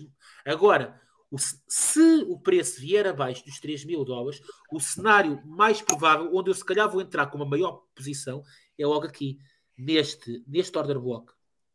Que não é um order block, eu não considero isto um order block, considero uma zona de liquidez e resolvida por mitigar, que está aqui entre os 1.700 dólares e os 2.100 Aliás, o order block, a, liquidez toda vai aqui até aos 2.700, mas eu quero ver o preço a ver aqui o algoritmo. Portanto, o algoritmo em si está aqui nos 1.900, 2.020 aproximadamente. Seria aqui, e se o preço viesse aqui, aí teríamos confirmado que, que uma, uma, uma quebra de estrutura, a exigência de simetria, e aí poderíamos seguir para valores impensáveis. Portanto, isto seria o cenário mais bullish. Agora, o, que as pessoas querem é que o mercado suba para sempre e nunca retraia. O mercado tem de retrair. É saudável para o mercado. O que não é saudável é o, pre, é o preço e deixando zonas de liquidez imensas como esta. E, e reparem, não estou a dizer que o preço vem aqui, nem, nem, eu, nem eu considero isto. Mas não é saudável para nenhum mercado o preço deixar zonas de liquidez por mitigar, como temos esta aqui, entre os 11 dólares e os 90. Isto não é saudável para o mercado. O mercado tem de preencher as ordens que estão por satisfazer no seu passado para dar oportunidade a investidores que entraram àquele preço. Entendes? Certo. Isto é o que acontece em qualquer mercado. Não é saudável, não é saudável para o mercado o, o mercado continuar a subir e não preencher as ordens de compras que estão por mitigar atrás. Por isso é que eu trabalho sempre liquidez. Liquidez, neste momento, que temos primária é aqui. Depois aqui em E, e, e idem, aspas, aspas, lá para cima. Sempre trabalhar a liquidez nos dois sentidos. É sempre o que eu digo. Porque o preço, o preço se, se, se não retrair, o, o preço deixa muitas, muitos vazios no mercado. Temos um, um, um ativo em termos de, de, ação de preço completamente instável. Não, não é saudável tu tens um, um, ativo que sobe e nunca teve uma retração interna e deixou aqueles pontos para resolver. Isto é um mercado que pensa, pensa desta maneira. O mercado, se continuar a deixar muitas zonas por mitigar para o futuro, achas que é saudável para o mercado, por exemplo, o Bitcoin um dia ir a um milhão de dólares, por exemplo, e deixar zonas por mitigar nos, nos 30 mil, nos 20 mil, nos 15 mil, nos 10 mil? Achas que é saudável para o mercado, o mercado vir de um milhão aos 10 mil dólares, aos 5 mil dólares, aos 2 mil dólares, de um valor tão alto? Isto sim é uma falha de mercado. Agora, o preço vir dos 70 mil dólares aos 2 mil é plausível. Vir de 1 milhão aos 10 mil não é. É uma falha de mercado. Percebem? E por, muito que, e por muito que vocês queiram que o preço vá para cima e que quando é, quando é, quando é que eu chego aos 100, que, vocês querem acrescentar, vocês, não digo vocês, as, as pessoas em geral, querem sempre ver, ver mais um zero no, no, fundo do preço. Mas o que se passa é isto: o, o, o preço ir daqui aos 100 mil não é saudável com, com o que está para trás. Vamos supor que o preço deste momento fazia exatamente o oposto daquilo que eu estou a dizer e, e rebentava daqui, de onde ele está agora, para o, o algo que está lá em cima nos 130 mil dólares. A liquidez que ele está a deixar aqui por resolver não é saudável. Assim como não é saudável esta, esta, esta subliquidez que ele deixou aqui para trás. E claro que é assim. Há sempre, há sempre pontos. Nenhum, o mercado, como tudo, como tudo, não é perfeito. Há sempre pontos que ficam por resolver. Mas quando tens um ativo que vai deixando consecutivamente zonas brutais de liquidez por resolver, isso sim demonstra uma grande instabilidade no ativo. O que demonstra, de um ponto de vista técnico, da ação de preço, o que demonstra uma maior estabilidade é o preço retrair é o preço vir aqui, vir aqui, retrair é, é, é, e, e, e, preencher a liquidez que está, que está por insatisfazer há anos. E vindo aqui, sim, poderemos antecipar o, o preço vindo aqui, por exemplo, aos 2 mil dólares, já podemos assumir que o, que o preço tem o caminho livre para ir aos 500 mil, para ir ao milhão, para ir aos valores que muitos fundamentalistas sonham. Agora, daqui de onde ele está e o preço continuar a, a partir daqui indefinidamente sem fazer as retrações saudáveis que o mercado tem de fazer, é, é uma demonstração de falha de mercado. Mas, ó, Tiago, olha para, uma, olha para uma coisa.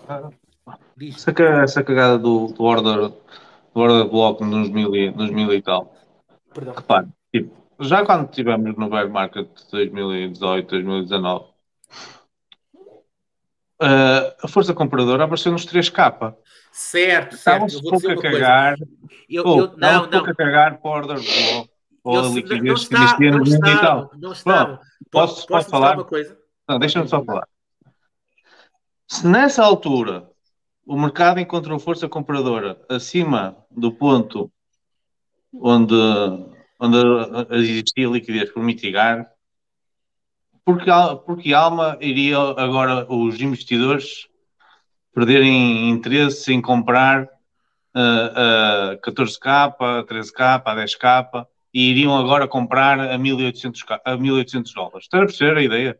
Tipo, não faz muito sentido. Se encontraram nos 3K a força compradora no, no mercado onde o, o, topo tinha sido os 20K, não é? porque é que agora só iam uh, à procura da liquidez de 1800 ou nos 6000 ou nos 5000? Espera. Percebes a situação? Mas, tipo, mas, mas era o que eu te, mas espera, mas era o que eu te estava a dizer, porque tu tens de ver o mercado, a, a liquidez, a liquidez, quando o mercado tem histórico, existe sempre dos dois lados. O único cenário onde o mercado não tem liquidez é quando estás naquilo que se chama o price discovery mode, ou seja, é quando um preço rompe um histórico e não tem histórico naquela zona. Agora, quando tu tens o preço com histórico naquela zona e tens liquidez para preencher, e repara, a tua, a tua pergunta faz sentido numa perspectiva, porque tu realmente o mercado vai entrar aqui a comprar nos, no, entre os 3 mil e os 6 mil dólares. Vai, e vai entrar com uma força astronómica, porque isto torna a liquidez que tens aqui é brutal. A questão é que tu tens de ver o mercado como duas forças antagónicas. E como tu tens liquidez aqui, também tens uma liquidez brutal aqui em cima. O ponto é este. O ponto é que, como existe a, mesma força que existe aqui a comprar, é semelhante à força que vai existir aqui a vender quando o preço vier aqui a esta zona. Ponto. Agora, aqui fazer uma observação daquilo que estavas a dizer há bocadinho, e, e, e se eu não, não me expliquei bem aqui em alguma coisa, já me perguntas. Mas sobre o cenário 2018, eu falo sempre isto das minhas formações, que é isto. Repara aqui um pormenor. Onde é que temos aqui o fundo dos 3 mil dólares? Repara, nós em 2018 nós tínhamos duas zonas de liquidez que eu estava à espera. Tínhamos esta e tínhamos esta. Que é, que é esta, volto, volto a dizer, esta é, é, onde eu acho que o preço poderá ir fazer um bottom futuro caso rompa os 3 mil dólares. E o ponto, que, o, o ponto que eu quero fazer é este: é que o mercado, quando não vai, quando não vai buscar a liquidez primária, geralmente tende, tende a ter uma reação mais lenta. Por exemplo, o que é eu quero dizer com isto? Já reparaste na diferença desta reação para esta reação aqui. Porque é que esta reação, esta segunda reação, esta segunda visita aos 3 mil dólares foi tão forte, tão, fez uma, uma week tão, tão, tão prominente e aqui da primeira vez que ele visitou esta zona teve aqui literalmente meses parado. Porquê? Porque o mercado tem zonas de liquidez, mas, mas há, às vezes há aquilo que chamamos uma, um, adiantamento de mercado, ou seja, os, os investidores entram numa zona de liquidez menos óbvia para adiantarem o mercado e seguram aí o preço. Por exemplo, eu dou-vos um exemplo de onde isso pode acontecer agora no futuro, no futuro próximo. No futuro próximo, onde isso pode acontecer, é aqui. Deixem-me só exemplificar. É aqui nesta zona. Por exemplo, aqui. Nesta zona aqui, dos 10 mil dólares, entre os 10 e os 12 mil dólares, nós, nós temos uma zona de liquidez que não é tão forte como esta aqui embaixo, mas que é uma zona de liquidez eh, ainda assim. O mercado, vamos imaginar que o mercado tenta reverter daqui. O que a gente iria ver era uma reação lenta, o preço a consolidar aqui, preço a consolidar aqui antes de partir para cima. Ao contrário de que, se eu vier à zona de liquidez mais óbvia, que é aqui embaixo, preço vai-te fazer uma wick bruta. Percebes? O preço, quando vai à liquidez primária, tem-te uma reação fortíssima. Faz-te uma wick onde faz-te um como fez aqui, por exemplo, nos 3 mil dólares no caso do BTC, nos 3.100. Aliás, mais, 3.800.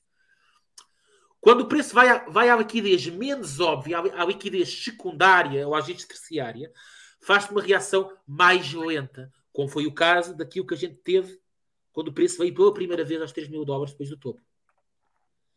O preço tem uma reação acelerada quando vai à liquidez óbvia. Tem uma reação lenta quando vai à liquidez menos óbvia. Ponto.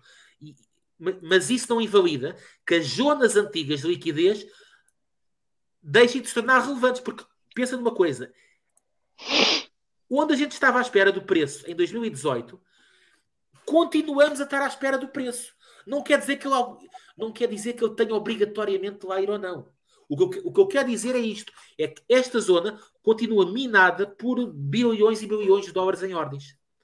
Como estava na altura. Porque, porque mesmo que tu digas que houve, que houve capital que, entretanto, fechou as ordens aqui, houve capital, há capital sempre aqui residente permanentemente até o preço vier aqui preencher as ordens que estão aqui por realizar. Existem, existem ordens que nunca vão sair daqui até o preço vir aqui. Assim como, por exemplo, e agora falando de um caso extremamente extremo, que eu nem quero que me, que me, que me sublinhe nisto, porque eu não estou a dizer que isto vai acontecer.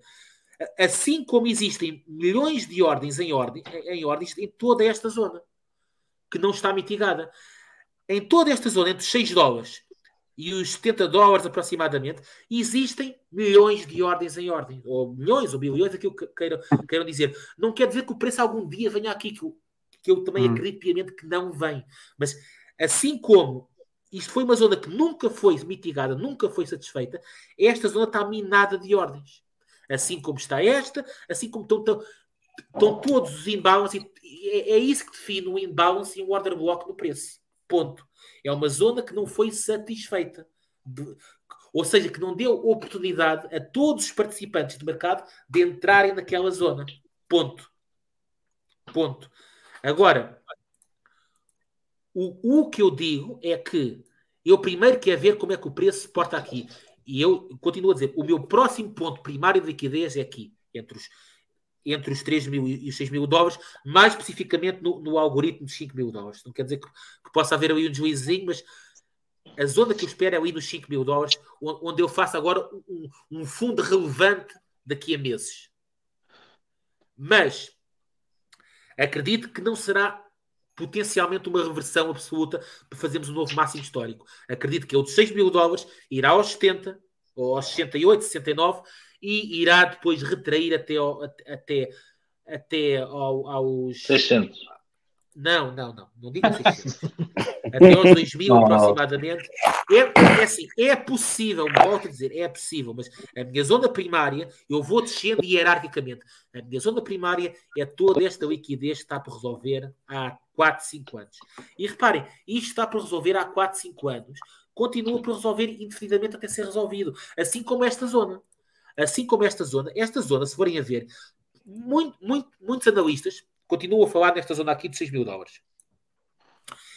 Se, se fores a ver, esta zona está por resolver há, há quanto tempo? Deixa eu ver aqui.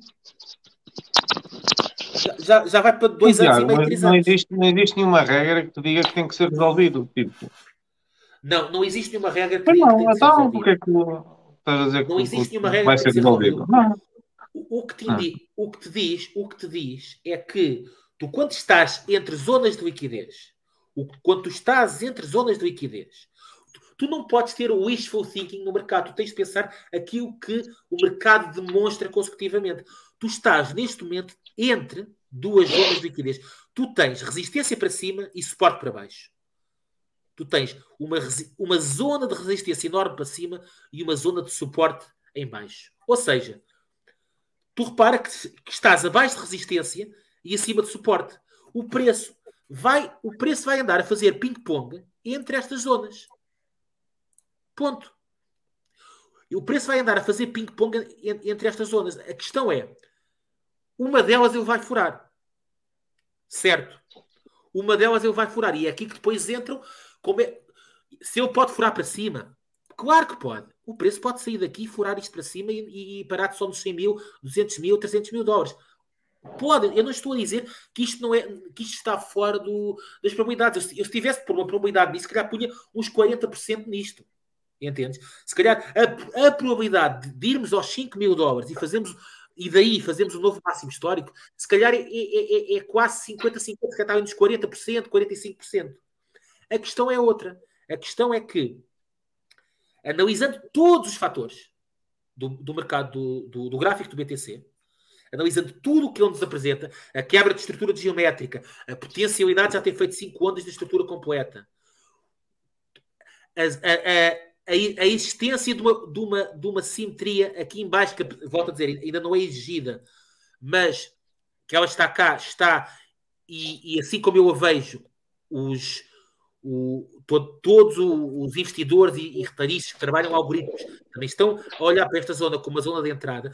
Todos estes fatores indicam que temos de ser realistas perante a, a possibilidade, a possibilidade do preço vir aqui abaixo. A possibilidade. Eu não digo que é mais ou menos provável. O que eu quero alertar, o que eu quero alertar é isto: é se o preço vier dos 6 mil dólares, ou 5 mil dólares, ou o que é que seja, aos 69, 68, 67, o que seja, o que eu aconselharia era vocês fecharem, por exemplo, parte da posição, ajustarem a vossa stop e prepararem-se psicologicamente para a possibilidade do preço ainda voltar abaixo do último low antes de inverter realmente a tendência. É só isto. Foi isso que eu alertei em janeiro. E reparem, eh, eh, isto é uma análise a longo, a longo- a longo prazo e nada mudou. Nada mudou. Quanto muito, só está só, só se está a, a- a fortalecer aquilo que eu avisei antecipadamente. Para já, já tivemos a quebra de estrutura de- do Pitchfork, que era, que era a minha última linha de segurança para eu, para eu ainda validar. Poderá, poderá furar ou não. Neste momento já furámos o Pitchfork. Portanto, as probabilidades de já termos feito uma estrutura completa em todo o histórico do BTC são maiores do que as probabilidades do preço sair daqui para um novo máximo histórico. E, e qualquer analista, qualquer investidor, na verdade, o que faz é um balanço de probabilidades. É um balanço de probabilidades. E, e- porque lá está, se, se nós não vamos analisar probabilidades, então nem vale a pena analisar o mercado. É só entrar com tudo em qualquer momento e deixar o preço subir. Se Hum. nós estamos a avaliar probabilidades, as Exato. probabilidades, as probabilidades mais Exato. Entrar com tudo. Não, mas, ah, mas pronto, malta. Temos o, o moço à espera sim. Sim, força. Não, Isto é, fica- é o- é fica. o meu. É o meu Vamos é o meu terminar alerta, por hoje. É o meu alerta e ficamos assim então. E também, Vamos lá. como vem cá tempos a tempos, poderá Pois. ser que daqui a a próxima vez que o cá venha tenha mais alguma coisa para dizer sobre esta análise. É isso. Provavelmente a próxima vez Tá que haver já será no, no próximo ano, não é? Pois, neste e caso, sim, olha, por isso espero que Então, olha, bates um grande, grande 2023, que faças aí umas boas trades. bom e sempre ano. assim, é? e Bom boas ano entradas, ó Tiago. Boas Vocês entradas também. aí nessa zona de liquidez. Para vocês também. Bom Natal. Vá, para vocês também. Fiquem bem. Tchau. Fiquem bem. Um abraço. Um abraço. para vocês. Tchau, tchau. Tchau, tchau. Eh, ver. Então, eh, como é que é? Põe aqui o nosso, o nosso nossa intro e trazemos Faz o que tu quiseres, tu é que és o realizador. Olha, é que sou o dono disto tudo. És o DJ, mano. Hoje sou o DJ, pá. O Paulo hoje trocou umas voltas. Caraca. Vamos lá. Ainda não apareceu aí, o pois não. Mete a nossa aí. Mete a música.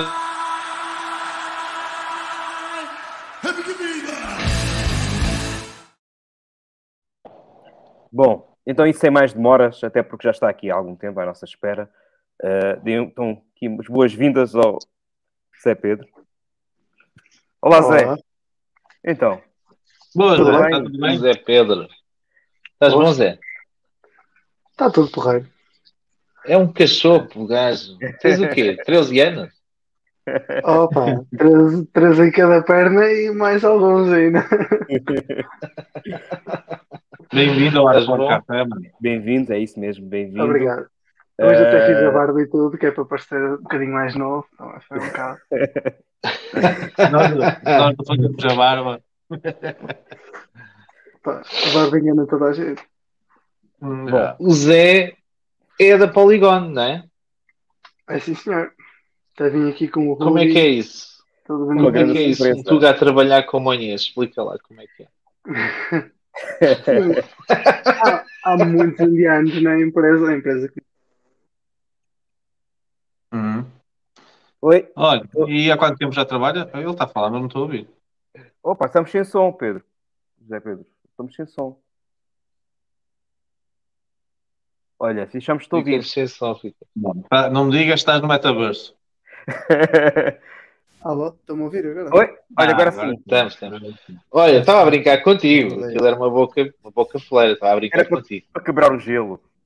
Era para quebrar o gelo. Não, é, é verdade, tem muitos indianos na empresa. Acho que é normal, não é? A empresa começou lá. Hum, Começou lá. por isso. E então, o, diz lá, o, Pedro. head, o, o head of DeFi acho que é indiano, não é? O Head of DeFi, o CEO. o- Sim, sim. Ah, Exatamente. A, a Polygon é um, é um grupo, não é? Por isso há muitas empresas envolvidas na, na Polygon. não é? E, eh, e uma delas ainda está na Índia, que foi a inicial, e por isso. yeah. Então diz lá, Pedro, Zé Pedro, conta lá o teu percurso. Como é que chegaste, antes de chegares à Polygon, o que é que fizeste e, e depois já vamos à Polygon. O meu percurso é, é um bocadinho estranho. eh, eu orgulho-me disto, não é? Na verdade. Uhum. Porque eu não, eu não tenho curso, né, eu não tenho curso superior na, na área da, da informática, eu sou, sou self-learner, comecei mesmo do, Uhum. do zero sozinho. Não, Uhum. Ainda me inscrevi num curso da Universidade Aberta, pá, mas fiz uma cadeira e depois não, não é a Uhum. maneira que eu gosto de aprender, de aprender coisas, por isso acabei por, por, por saltar fora. O meu curso, eu tenho um mestrado em ensino de música e fui professor de música durante uns 7 ou 8 anos E ah, por esse país fora. Tocava, Ah, é? toco, toco violoncelo, ainda toquei em várias orquestras e, e etc. Também cantas? E, ahm, não, canto, Não? Eu, eu, eu, eu canto, eu, eu canto, só que não, ninguém quer isso. Ninguém quer isso. É melhor não.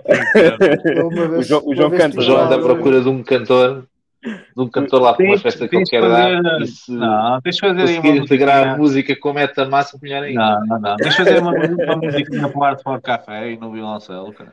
Eu gosto de ouvir violoncelo. Talvez, É talvez, bonito. se calhar.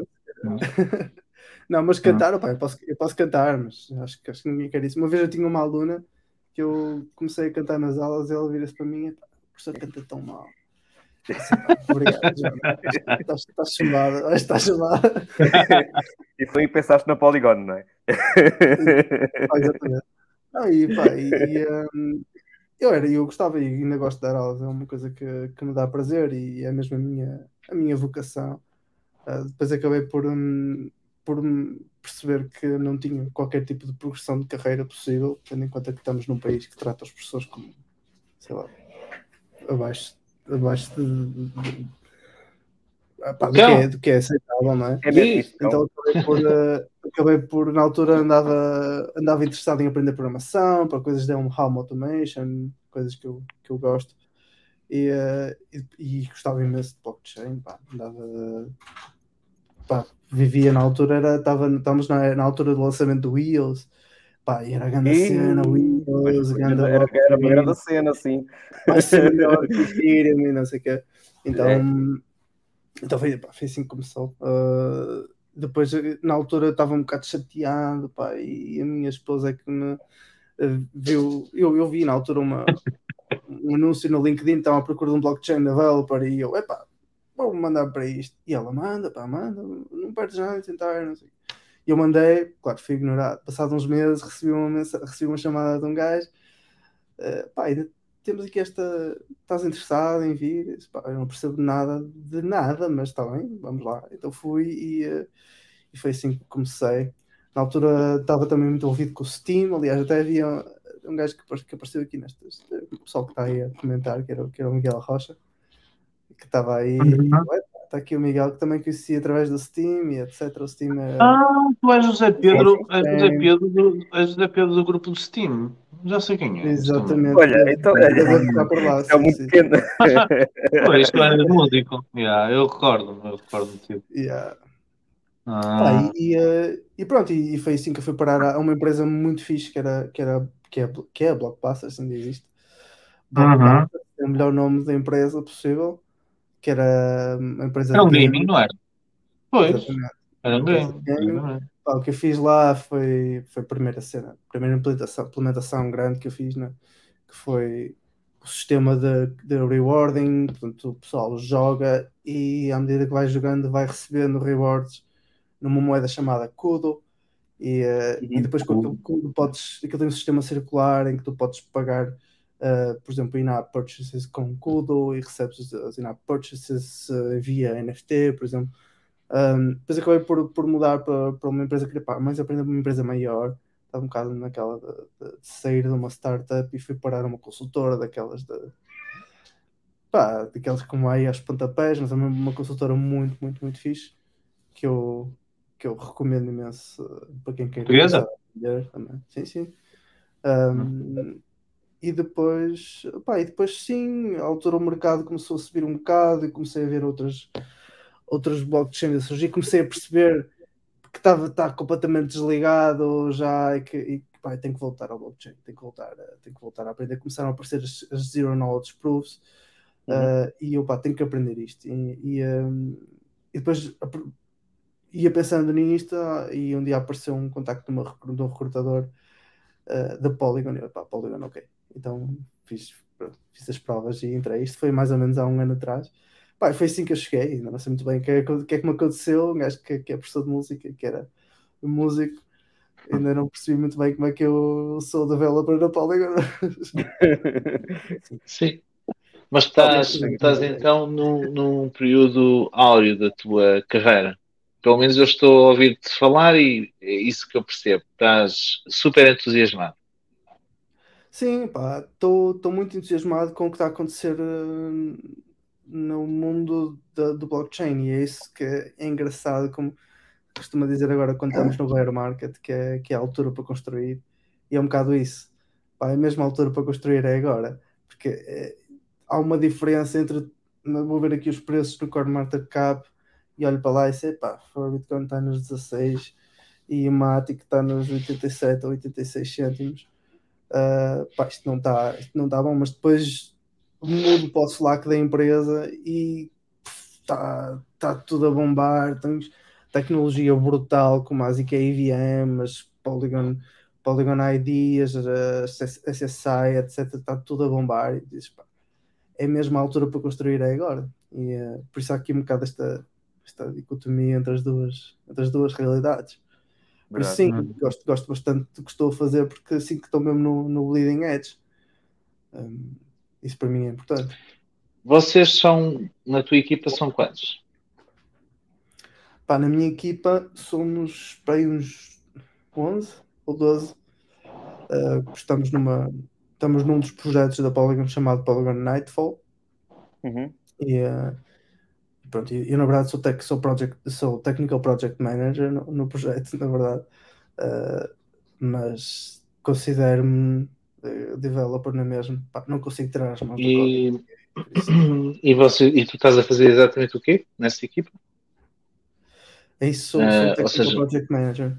Sim, sim, mas uh, qual é, qual, estás a, tra a, trabalhar em que função, em que dimensão do protocolo? Se é que podes revelar. Uh, sim, posso, posso revelar. É assim, o, código até é tudo open source, por isso, se vocês quiserem Sim, sim, sim, mas uh, poderia estar trabalhando numa coisa nova que eu não estava. Sim, sim mas eu acho, olha, eu acho que pá, o pessoal do chat, eu acho que eles têm razão. Pá, eu acho que primeiro devíamos, devias introduzir o, o que é que é Polygon e. Uhum. é, exato, exato. Estamos aqui a assumir que o pessoal é isso. conhece. Falaste e agora falas do. Vamos assumir, vamos, exatamente, há aí uma formação para totós sobre o que é que é Polygon. ah, Polygon é uma, uma empresa, não é um grupo uh, de empresas que, que chegou a um ponto em que disse não vamos competir contra Ethereum, vamos assumir que Ethereum é a rede do futuro e então vamos criar uma série de ferramentas para escalar Ethereum, fazer Ethereum fazer uma melhor rede.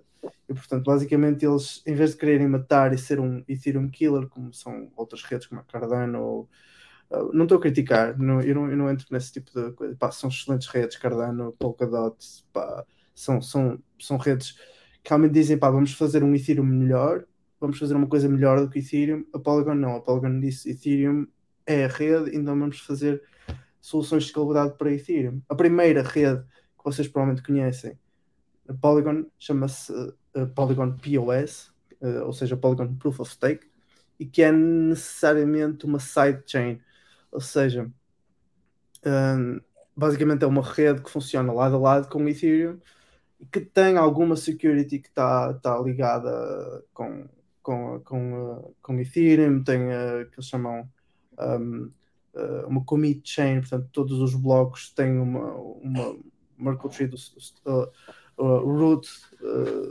daquela Merkle tree vai para, vai para layer 1, etc. Portanto, há ali uma série de, de security measures, mas tem o seu próprio protocolo, portanto, é como se fosse um blockchain que funciona lado a lado com o Ethereum, mas tem algumas conexões, algumas breaches. Uh, Pai, vocês quando vão, se vocês forem ao, ao Coinbase ou à Binance, okay, compra, comprarem Matic, basicamente estão a comprar Matic na rede de Polygon, uh, que é o primeiro projeto da Polygon. Mas tem imensos outros, tem imensos outros projetos de escalabilidade, tem, tem projetos, de, tem, por exemplo, Polygon Avail, tem Polygon uh, Nightfall, que é o caso do, daquele que eu estou a trabalhar, Polygon Hermes, Polygon ZKVM, tem, tem 8 ou 9 projetos de, de escalabilidade. Por isso, é, basicamente é isso. A ideia é sempre trabalhar com a rede Ethereum para implementar Danksharding, para implementar um, uh, para assim, lanchar, implementar uh, roll-ups, todo tipo de roll-ups, uh, zero knowledge, uh, zero virtual machines, etc.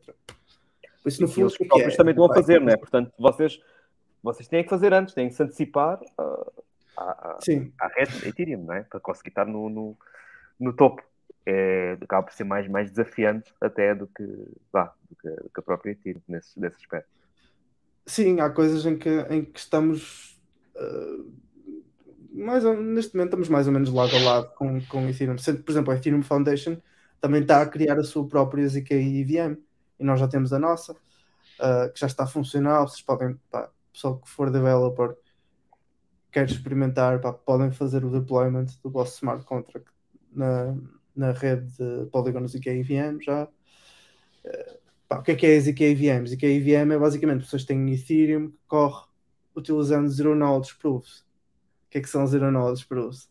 Pá, uma espécie de magia negra uh, que um, vocês conseguem provar que uma certa computação foi feita, mas sem uh, indicar qual é a computação. Portanto, É isso. Basicamente vocês conseguem criar, é como se vocês tivessem uma máquina que corresse na rede e vos mandasse uma prova de que a vossa computação foi, foi feita uh, sem erros e que não houve uh, possibilidade de alterar nada naquela computação. Hum. Por isso, basicamente, para o Sem, sem, normal, poder, sem validar com os dados originais, não é? Exatamente. O que é que isso significa para, para o utilizador normal? Significa que as vossas fees vão ficar estupidamente mais baratas. Porque é isso, basicamente. É, vocês vão conseguir enfiar finalmente milhares de transações dentro de um bloco de Ethereum. Ah, e pronto. Esse é, o, esse é o projeto ZK EVM. Mas tens outros, por exemplo, o meu projeto Polygon Nightfall, a ideia é vocês poderem fazer trading ou fazer uh, transações privadas na rede Ethereum uh, para o pessoal que gosta, por exemplo, de, de redes privadas como Monero ou Zcash Ok. ou o que seja, vão poder ter a mesma coisa um, uh, em A Ethereum. malta aqui de Monero no chat não vai gostar, mas continua. Pá, a malta, uh, Concorrência. Basic- Basicamente a ideia é que vocês têm uma série de fundos em Ethereum, podem mandar aquilo para, para Polygon Nightfall e depois fazem Ok. as transações em Polygon Nightfall de uma maneira completamente privada. Ninguém sabe, ninguém consegue perceber de onde é que as moedas vieram, para onde é que elas foram, qual foi o valor que foi transacionado. Uh, portanto, é- tens ali uma layer de, de, de- de privacy Privacidade. em cima de Ethereum. Essa é a ideia de.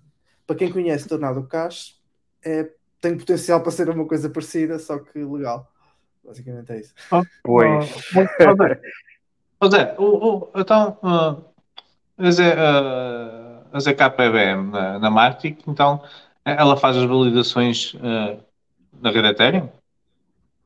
Sim, ou seja, a. ZKVM, um, basicamente as transações, vocês mandam as transações para a rede ZKVM, pá, aquilo gera um- uma, uma, uma prova uh, curta, uma ZK Snark, uma, uma, uma prova da tua computação, e essa, essa prova é que vai ser verificada depois na rede Ethereum. Uh, Pronto, mas significa que Vai ser verificada, oh, oh, João, só, vai, vai ser verificada ou vai ser comunicada? Ela é verificada na rede Polygon primeiro. Não, é na rede Ethereum, porque lá está, É o nosso Ethereum. objetivo enquanto Polygon é escalar Ethereum e não necessariamente escalar a Polygon POS. Pronto, a minha questão Ok. é, Ok, a, ok. a- a moeda usada no, na ZKPBM é Ethereum, não Polygon. Ethereum, sim. Exatamente. Mas, mas eh, eh, eh, eu vi o, lá o acho que é o ou o fundador, whatever. A ideia é ser a, a, a Polygon toda ah, a escalar na Ethereum ou é apenas usar esta parte de ZKPBM e os projetos que quiserem usar a segurança de, de Ethereum usam então o ZK, que é uma das vertentes Sim. que o Polygon ah, Sim, de- do ponto de vista de, de security, uh, fees, tudo, basicamente, qualquer ponto de vista, é sempre melhor usar uma ZK EVM, porque não há, não há, não tens que confiar num consenso alternativo, que é o caso da rede POS neste momento, em que tu tens que confiar num outro blockchain, podes não confiar, na, podes não confiar nos validadores da Polygon POS. Isso é válido. Dizes, pá, Sim. não vou usar porque não confio, mas coisa que é IVM não tens que fazer isso. Não existem. Não existem, validador, não existem vali- vali- validadores e não existem validadores porque a tua transação está mate- matematicamente provada e é matematicamente verificável. Portanto, é impossível haver qualquer. eh, Não há um consenso, porque não há necessidade de haver um consenso. A, minha dúvida É, vai. Imagina, é, imagina. Mas, a minha dúvida fica no sentido do tipo, imagina que todos os projetos, não é? Então, querem usar ZK Rollups porque realmente querem sentir a a necessidade de não confiar, só num consenso diferente, usar a Ethereum. O que é que acontece ao token da Polygon? Deixa de ser usado para validações de transações só, ou fica só para consensos? A main continua, normal? A main tem algum papel? Existe alguma validação de, de EZK-PBM com a, a, a main Polygon? Ou é Tu separado? deixas de fazer o bridge dos teus fundos para a rede Polygon, não é? Mesmo que Hum. seja. Mas se Ah, for faz- KVM, ok. continua a ser uma, uma segunda rede, não é? Ah, só que é uma segunda. É, é- é- isso é uma verdadeira L2, uma verdadeira Layer 2. Mas continua a ser uma layer, continua a ser um blockchain. Ok. Não é paralelo, mas um blockchain que está mesmo em cima de Ethereum, dentro de Ethereum. E, eh, por isso tens sempre que pagar as tuas fees lá dentro, na mesma, com, com, com Matic. Vais ter, que- vais, ter que pagar, vais ter que pagar aos provers que vão verificar as tuas transações, não é? Eh, porque o problema das, da- do Zero Knowledge é que custa bastante dinheiro produzir uma prova. Há uma computação que é bastante cara. Verificar é super barato, mas produzir a prova é bastante caro, digo computacionalmente. E, e por isso isso é o problema. Por exemplo, nós em Nightfall, eh, para fazeres uma prova de uma transação, por exemplo, podes demorar se calhar 20 segundos numa máquina normal, computador normal, mas 20 segundos para criar a tua, a tua transação. Depois para verificar ela, é, pá, muito, muito, Hum. eh, muito rapidamente verificas uma prova. Por isso, por isso basicamente, muito, muito do pessoal pergunta, eh, e este tipo de perguntas surgem muito para, para o Sandip, que é pá, será que Polygon POS vai acabar, vai ser substituído pelo Polygon ZK ZKVM?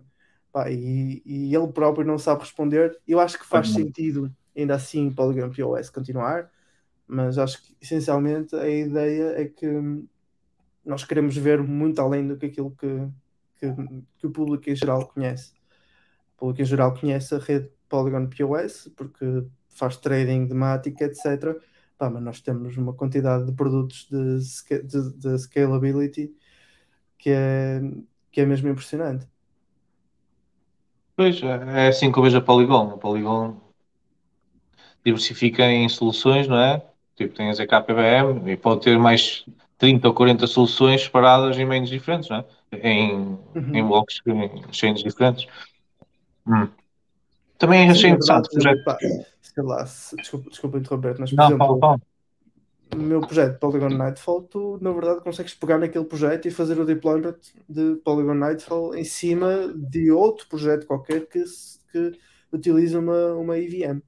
Portanto, tu até podes usar Polygon Nightfall e metê-lo em cima de Polygon POS, ou metê-lo em cima de Polygon Supernets, ou metê-lo em cima de Avalanche EVM.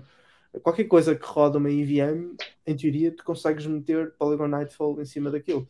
Portanto, nós estamos a produzir ferramentas que dão para muita coisa, Ahm, não só para Ethereum. E, e tu consegues a privacidade porque usas o ZK, rollups, é isso? Sim, sim. No caso de Nightfall, a ideia é que ah, tu basicamente, quando fazes o depósito de uma, de uma determinada quantia em Polygon Nightfall, ah, crias uma, um commitment, que é uma espécie de nota bancária, ok? Como se fosse uma, como se fosse uma nota bancária, e aí comporta-se de uma maneira muito parecida com o Bitcoin, com o modelo UTXO. Aí tu transacionas aquelas notas bancárias um, de uma maneira completamente privada um, e podes juntar notas e depois quebrar notas em boca- bocadinhos mais pequenos, etc. Uh, e crias ali um puzzle. E a partir Olha, daí, e já há dApps todas a estas correr- notas são criadas através de Zero Knowledge. Ok. E já há dApps a correr essas funções todas? Não, Essas integrações? no caso de Ainda não. Polygon Nightfall não há nem vai haver, porque o problema dos, dos protocolos de, de, de UTXO é que difícil uh, criar uh, smart contracts para elas. Dito não, não, não, mas o que eu quero dizer é se já, tem, já existem dApps no ecossistema, aplicações no ecossistema da Polygon a correr essas integrações e essas funcionalidades todas. Dizer que há roll-ups, ainda não? Não, e a, e a, razão, é, a razão é, é, justificável com o problema de Tornado Cash. Portanto, vocês não sei se estão mais ou menos a par do que é que aconteceu com o Tornado uhum. Cash. Principalmente com o developer que foi preso, não é? Coitado. Na altura, quando isto aconteceu, eu fui para o chat para dizer, pá, não, não, não, me dava jeito, não dava jeito de ser preso agora, por acaso é uma coisa que não. Uh, mas nós, como ainda tínhamos controle sobre, sobre a plataforma, basicamente uh, fizemos o decommission uh, daquilo e, um, e pronto, e ficámos ali um bocadinho, um bocadinho mais protegidos. E, um, uh, por isso, sim, uh, Foi chato. Aqui uma, está aqui uma pergunta: qual é a diferença disso para a Aztec? E essa é uma excelente pergunta. Uh, Aztec é um excelente produto também.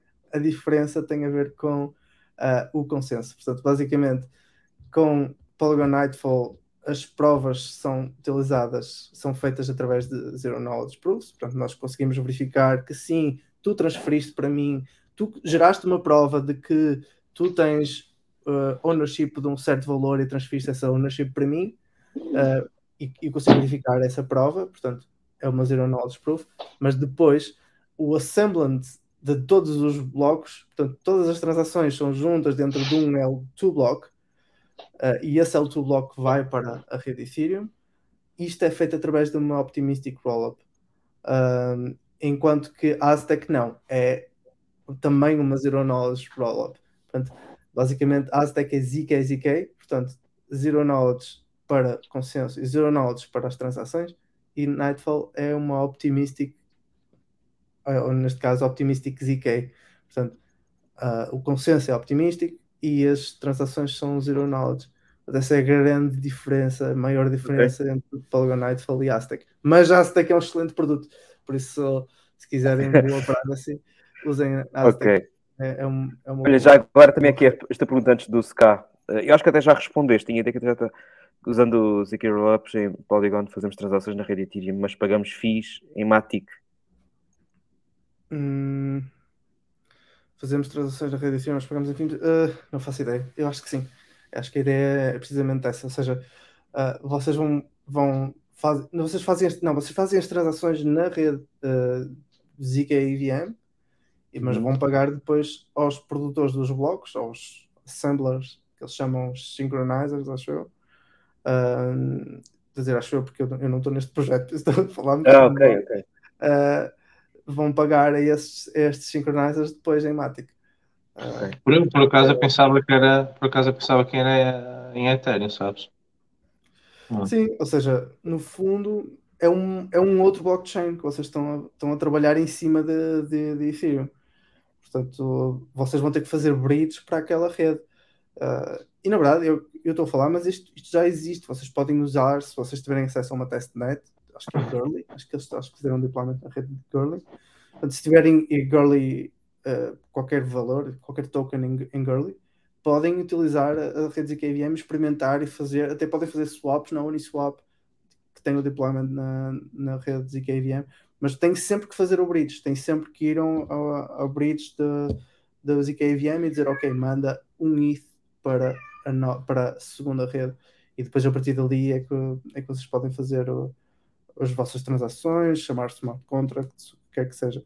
A grande, grande, grande inovação disto é vocês poderem fazer deployment de smart contracts, chamar smart contracts, fazer swaps, DeFi, gaming, o que vocês quiserem, tudo o que vocês usam na rede Ethereum podem usar nesta segunda rede. Isso é espetacular. E tem sempre a security de, de, de Ethereum.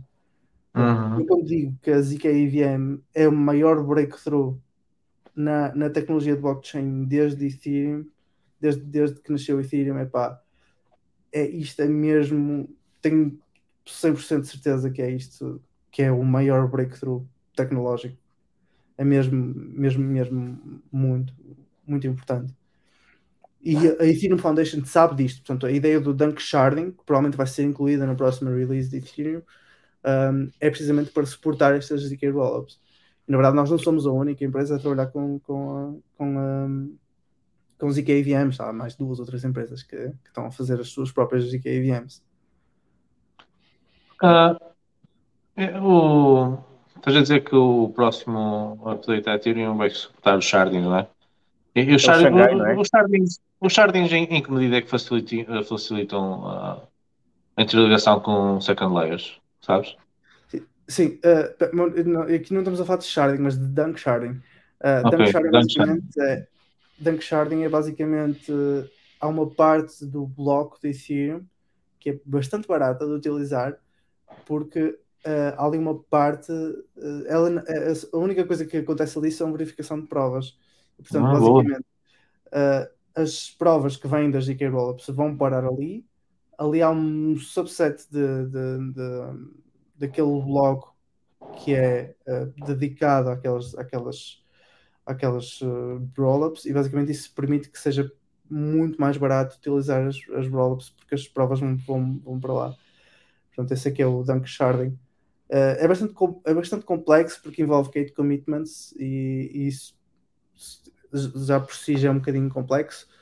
Uh, o problema de Ethereum é que é- fica bastante complexo à medida que, que vamos, que vamos avançando, mas, mas é o que é. E, um, e pronto, e Dunk Sharding, que é o EIP uh, 4844, uma coisa assim, não me lembro agora do nome, um, está a ser considerado para o, o Consider for Inclusion no próximo, no próximo release. A ver, vamos. Pois. Hum. Eh, 4844, é isso? 4844, acho que sim. EIP 4844. Um, Isso é que é o Dunk Sharding. Há um blog post do Vitalik a explicar, tipo, muito bem, obviamente, sobre o que é que é o Dunk Sharding. Mas basicamente é isso, permite-nos a nós, Rollups, que as nossas transações, uh, as nossas provas sejam muito mais baratas de, de se enviar para a rede, para a rede de Layer 1. E, um, e é isso. Ah, ok. E aquele projeto, por acaso só, só descobri para aí há, há uma semana. O Polygon Avail também parece interessante. Sim, guardar a data, não é? novela é uma, é uma parte muito importante da- do Dunk Sharding. Uh, ou melhor, o, o, o que Polygon Avail uh, resolve, que é a questão da data avail- availability, é muito importante. Porque, uh, estás a ver, vocês imaginam que vocês começam um node em Ethereum. Eu começo do Genesis block e vou recebendo as transações todas que os outros nodes foram recebendo. E vou reconstruindo a minha Merkle Tree, a minha database, uh, de maneira a ela ser uh, igual a todos os outros nodes. E vou, faço, verifico todas as transações e ao fim de uma semana, o que é, o meu node está sincronizado com todos os outros nodes, todos os outros miners, todos os outros validadores da rede Ethereum. Agora já não é miners, validadores da rede Ethereum. Um, mas isso só, isso só funciona se houver alguém que tenha acesso às transações em si, certo? Uh, portanto, o que acontece neste momento é que se eu começo com um node, eu não vou esperar uma semana para ele, para ele estar sincronizado. Eu vou pegar num, num checkpoint qualquer de uma semana atrás e vou dizer, Então, parece-me bem, vou, e vou sincronizar só a partir dali. Uh, portanto, o que acontece é que se toda a gente fizer isso, tudo que é data availability, tudo, tudo, que, tudo que é as transações que foram feitas antes, de, antes disto, vai se perder. Vai haver alguém que vai dizer: Olha, pá, agora já não, há, já não temos mais acesso à transação que o Vitalik fez em 2016, porque, porque todos os nodes sincronizaram a partir de um checkpoint, portanto ninguém tem acesso a esta, esta, esta, esta data. Uh, não é necessário, não é? Porque o, o, bloco foi verificado e passou, portanto, a partir dali aquela transação já ninguém precisa de aguardar. E portanto, data availability, o que acontece com os rollups? Quando nós, imagina que Polygon Nightfall, nós produzimos um bloco. Produzimos um bloco, dizemos, ok, temos aqui esta transação A e B e C, que nós não fazemos ideia o que é que elas são, porque são transações privadas, nós estamos a incluí-los num bloco, o gajo, o gajo pagou a FII para nós incluirmos no bloco, portanto vamos incluir no bloco. Uh, então vou, vou vou criar este bloco, vou mandá-la para, para a Layer 1 e vou dizer, ok, está aqui a prova. Neste caso não é uma prova, porque é uma optimistic prova, mas uh, está aqui a prova, está aqui o novo state. Estão aqui as transações todas que fizeram parte deste state. Uh, nós estamos a pagar para estas transações irem parar à, rede, à Layer 1. E isso custa imenso gas, porque basicamente estamos a dizer, temos aqui um novo state da, da nova da, da Polygon Nightfall, temos aqui as transações to- todas que fazem parte. Uh, as transações são bastante grandes. Exato. Era muito fixe se eu pudesse pegar naquelas transações e dizer, opá, vou meter isto numa rede que é mais barata. E é isso que é, faz Polygon Navel. Este tipo de data availability, estas transações que fazem parte da formação dos novos blocos em layer, em layer, em layer 2, seja Nightfall, seja Hermes, seja ZKVM, o que é que seja, este, este tipo de, de, de data não precisa de ser incluída na rede Ethereum, desde que ela esteja num mecanismo qualquer de data availability. Data uh, Polygon Avail, uh, Validium, há uma série de projetos que estão a avançar com isso. O Polygon Avail é daqueles projetos que é espetacular, mas é um Yeah. de, de, de explicar e uh, porque resolve um problema que é muito específico das rollups. Basicamente é um produto que resolve o nosso próprio problema. É, mas sim, Ah, e acho que explicaste bem. Ah, até para eu ver. Yeah, yeah, yeah. Hum, ok. Olha, e que é que se passa com a Polygon que está a captar grandes empresas para, para a Polygon? Sim, opá, é engraçado que é muito, é muito aquela cena de o, o grupo de business development da Polygon é gigante, etc. Opá, não é, não é, é tipo, não é, não é, não é gigante, é um grupo grande, mas eu acho que aqui o que vende é realmente a qualidade do produto e, e, hum, e é basicamente isso. Imensas empresas estão, estão envolvidas com, com projetos da Polygon, seja Polygon POS, seja Nightfall, seja, uh, por exemplo, um- os projetos Supernets, Polygon Edge, por exemplo, são, são projetos que envolvem mesmo um, e que muitas empresas estão muito interessadas. Por exemplo, Polygon Edge e Polygon Supernet são basicamente redes, privadas tipo, altamente escaláveis um, e que são basicamente pequenas Polygon POS, mas uh, privadas. Uh, e isto para, para, para certas empresas é muito interessante. Um, Pois é, essa ideia, do, do- essa ideia das supernets é, é, é basicamente para cada aplicativo ter a sua própria chain, não é? Sim, sim, sim. O, o, que, eles, o que eles chamam de app, rollups, não é? Que, é app chain, não é? Um bocadinho isso. Que acho que é um Uhum. bocado uma, uma inevitabilidade. Uh, sim, a verdade é que, imagina, redes como, uh, por exemplo, imagina, uh, dApps como a Uniswap, por exemplo, se calhar vai-lhes compensar ter a sua própria rollup em vez de estar a mandar coisas para a rede Ethereum ou para a rede Polygon. Uh, simplesmente tem o próprio rollup em Ethereum, fica-lhes mais barato a quantidade de transações que eles têm. né? Por isso é justificável isso. Isso seria, isso seria uma supernet, não é? Uh, não, eles em princípio, Não? se avançarem com isso, devem avançar com a sua própria rollup que eles devem fazer. Imagino, não sei se. Ok. Mas podem, poderiam utilizar Supernets, mas não, não sei. Não faço ideia. Hum. Pois, Sim. porque, Pois porque os aplicativos po- podem ser uma supernet na, por exemplo, podem ser uma supernet na, na Matic, sei lá, estarem na Ethereum e, estarem como na Avax também, como a própria é? Sei lá, eu acho que agora estão em todo lado que eh, é difícil perceber se mais tarde poderiam estar apenas só num, não é? E ter toda a liquidez junta num sítio, não é? Em vez de estar eh, em vários.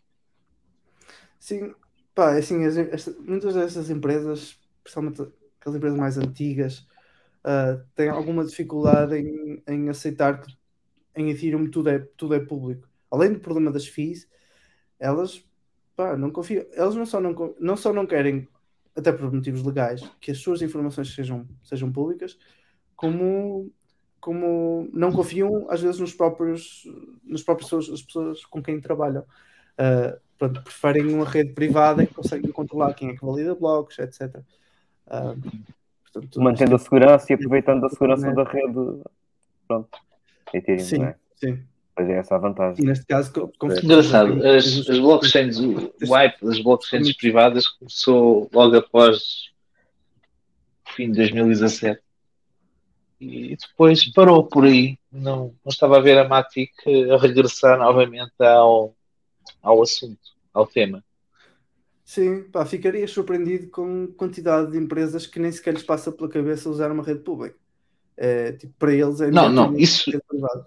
Isso eu não tenho dúvidas. Isso eu não tenho dúvidas. Agora, daí a, a construírem produtos palpáveis, tenho. É porque é o Sim, Com exceção é? daquilo que a gente já, já ouvimos falar, não é? Estes CBDCs desta vida. Mas, por exemplo, o caso, o caso de Polygon Nightfall, e, e vocês vão encontrar isto também em Aztec, por exemplo, é que para as empresas, principalmente as empresas que não confiam nos e, e bem, confi- não confiam na sua própria concorrência, nos seus próprios parceiros, ah, as redes privadas são interessantes, porque imagina, sei lá, imagina que fabricas ah, carros, ou, sim, imagina que fabricas Sim. carros, tens uma série de, de empresas que são, imagina que trabalhas na Ford, ah, e, e- e tens uma empresa como a Tesla, e tu tens que tens que queres ter uma rede privada ah, entre ti, entre a Ford, entre ti e a Tesla, para trocar lá, informações sobre mileage, por exemplo. Ah, mas não confias na Tesla. Portanto, não- também não queres que ela veja. No fundo, queres ter uma rede que seja entre ti e a Tesla, mas não queres que a Tesla veja nada do que estás a fazer. Sim, sim, eu percebo. Eu percebo, eu percebo o conceito das redes privadas. Isso, Ahm, não, não, seria, não, não, não seria que a Polygon estava minimamente focada no assunto. E eu creio que até que a pergunta do João se deveu, por exemplo, ao facto do, do Facebook anunciar, integrar com, com a Polygon, não é? Via, via Instagram, com a questão Ah, dos Instagram. NFTs. Dos NFTs, pois é. São dos Não, NFTs. não é só, não é, não é só. Não era, era não é só- NFTs, NFTs, eh, as pessoas não gostam de NFTs, tem que ser o digital. digital. É verdade, nós aqui não usamos a versão antiga.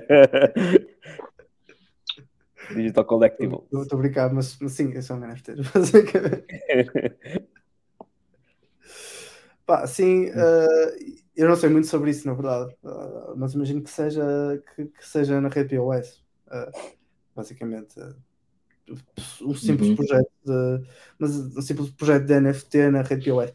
Mas é interessante, né? Estamos a falar de empresas que são, têm uma dimensão muito maior do que a Polygon. E, hum, por isso, sim, pá, empresas, todas estas empresas são excelentes de aparecerem, não é? Como sei lá, a Reddit, como a Meta ou a Disney, etc. São empresas que são, são muito interessantes de aparecer, de aparecer, finalmente aparecer no mundo Web3 a dizer, epá, estamos aqui. Verdade, verdade. Isso nós já ficamos contentes, mesmo que seja uma rede privada, nós dizemos, opá, ao menos estão a utilizar uma Web3, estão a usar uma É nova verdade. tecnologia. Então, Meta que, que tem um orçamento gigantesco, não é? que investiu tanto, que tem sido o que se tem visto no, no metaverso e estar a, estar a fazer parceria convosco. Acho que por aí dá logo para dizer que é logo para aí dá logo para ver que é interessante, não é? Eles poderiam fazer qualquer ou podiam tentar fazer in-house, mas não. Sim, opá, eles tentaram, não é? A questão da, da, da Libra, e a verdade é que vocês se lembram da, da, da, Libra, a Libra era um projeto espetacular, eu cheguei a ver a spec daquilo, e aquilo realmente era, era uma coisa fora de série, mesmo do ponto de vista dos smart contracts, etc, etc. Aquilo, a, a ideia Libra era uma ideia mesmo muito interessante. O problema é que eles imediatamente disseram vamos, vamos substituir o dólar e isso, isso, Ah, obviamente, isso, não correu bem. Sim, sim. Sim, nós chegámos aqui a falar várias vezes de- disso, que acho que seria, seria revolucionário. Eh, se calhar foi demasiado para, para, para o tempo que se envia, é isso mesmo. Sim, mas, mas Diz-me mesmo uma assim- coisa, Zé. Dos produtos que a Polygon tem neste momento, ou que está a desenvolver, qual é que consideras que possa ser o game changer nos próximos meses? Boa pergunta. Polygon ID. Polygon ID. Polygon ID? ID, sim, sim. Eh, essa, essa para mim é, é a pergunta, é, é a resposta. Um, Polygon ZK EVM, a tecnologia é muito interessante eh, porque vai permitir que as redes escalem para um número de transações que até agora não eram possíveis. Eh, não era possível enfiar dentro de um bloco tantas transações, portanto, ZK EVM é muito importante, mas não é um game changer do ponto de vista do que é que é Web3 e o que é que pode mover o próximo bull market. Polygon ID pode. ok? Polygon ID, basicamente, para quem não conhece, uh, vocês, através também, através de Knowledge Proofs, vocês conseguem provar um determinado statement, mas sem.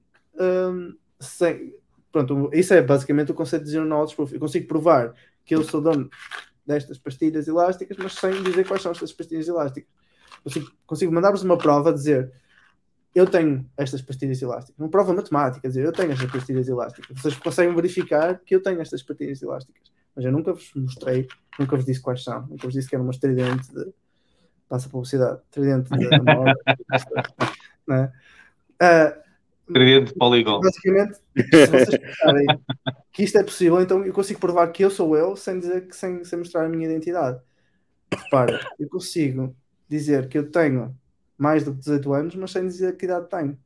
Eu consigo dizer que eu sou ah, ah, que eu sou José Pedro, que tenho um bilhete de identidade XYZ, mas sem dizer qual é o meu, meu bilhete de identidade, ah, o cartão de cidadão. Ah, Uhum. por isso, isto é um potencial brutal, porque, por exemplo, as redes sociais vão deixar de ter bots, não é? porque você- vocês conseguem saber aquela pessoa, se está a usar a rede social, é porque ela é uma pessoa. Ela submeteu uma prova de que é uma pessoa. E, portanto, o que eles chamam de proof of personhood. Então, E medida é que isso pode, por exemplo, possibilitar a votação em DAOs de forma anónima? Esse é o primeiro use case. E o primeiro use case foi precisamente na Polygon DAO. Ah, portanto, consegues, ah, quando fazes parte da rede da, da Polygon DAO, que eu acho, que- acho que para ser, eu sou, já nem sei muito bem como, mas acho que é por teres, acho que é por teres temático. Ah, portanto, se fazes parte da Polygon DAO, podes pedir à Polygon DAO para te emitir uma prova ou uma, uma claim, que eles chamam uma claim, a dizer, sim, eu sou, eu sou membro da Polygon DAO.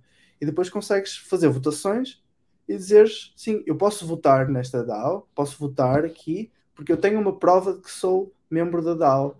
Ah, e, e, por exemplo, vocês conseguem jogar jogos que, ah, que obrigam que vocês tenham mais do que um 10 Matic para jogar e vocês conseguem dizer, sim, eu tenho uma prova que tenho mais do que 10 Matic, mas não dizes quanto é que, quanto é que tens. Só que se tens uma prova matemática que tens mais do que 10, ah, e isso é, isso é brutal, é completamente, é um game changer, não é?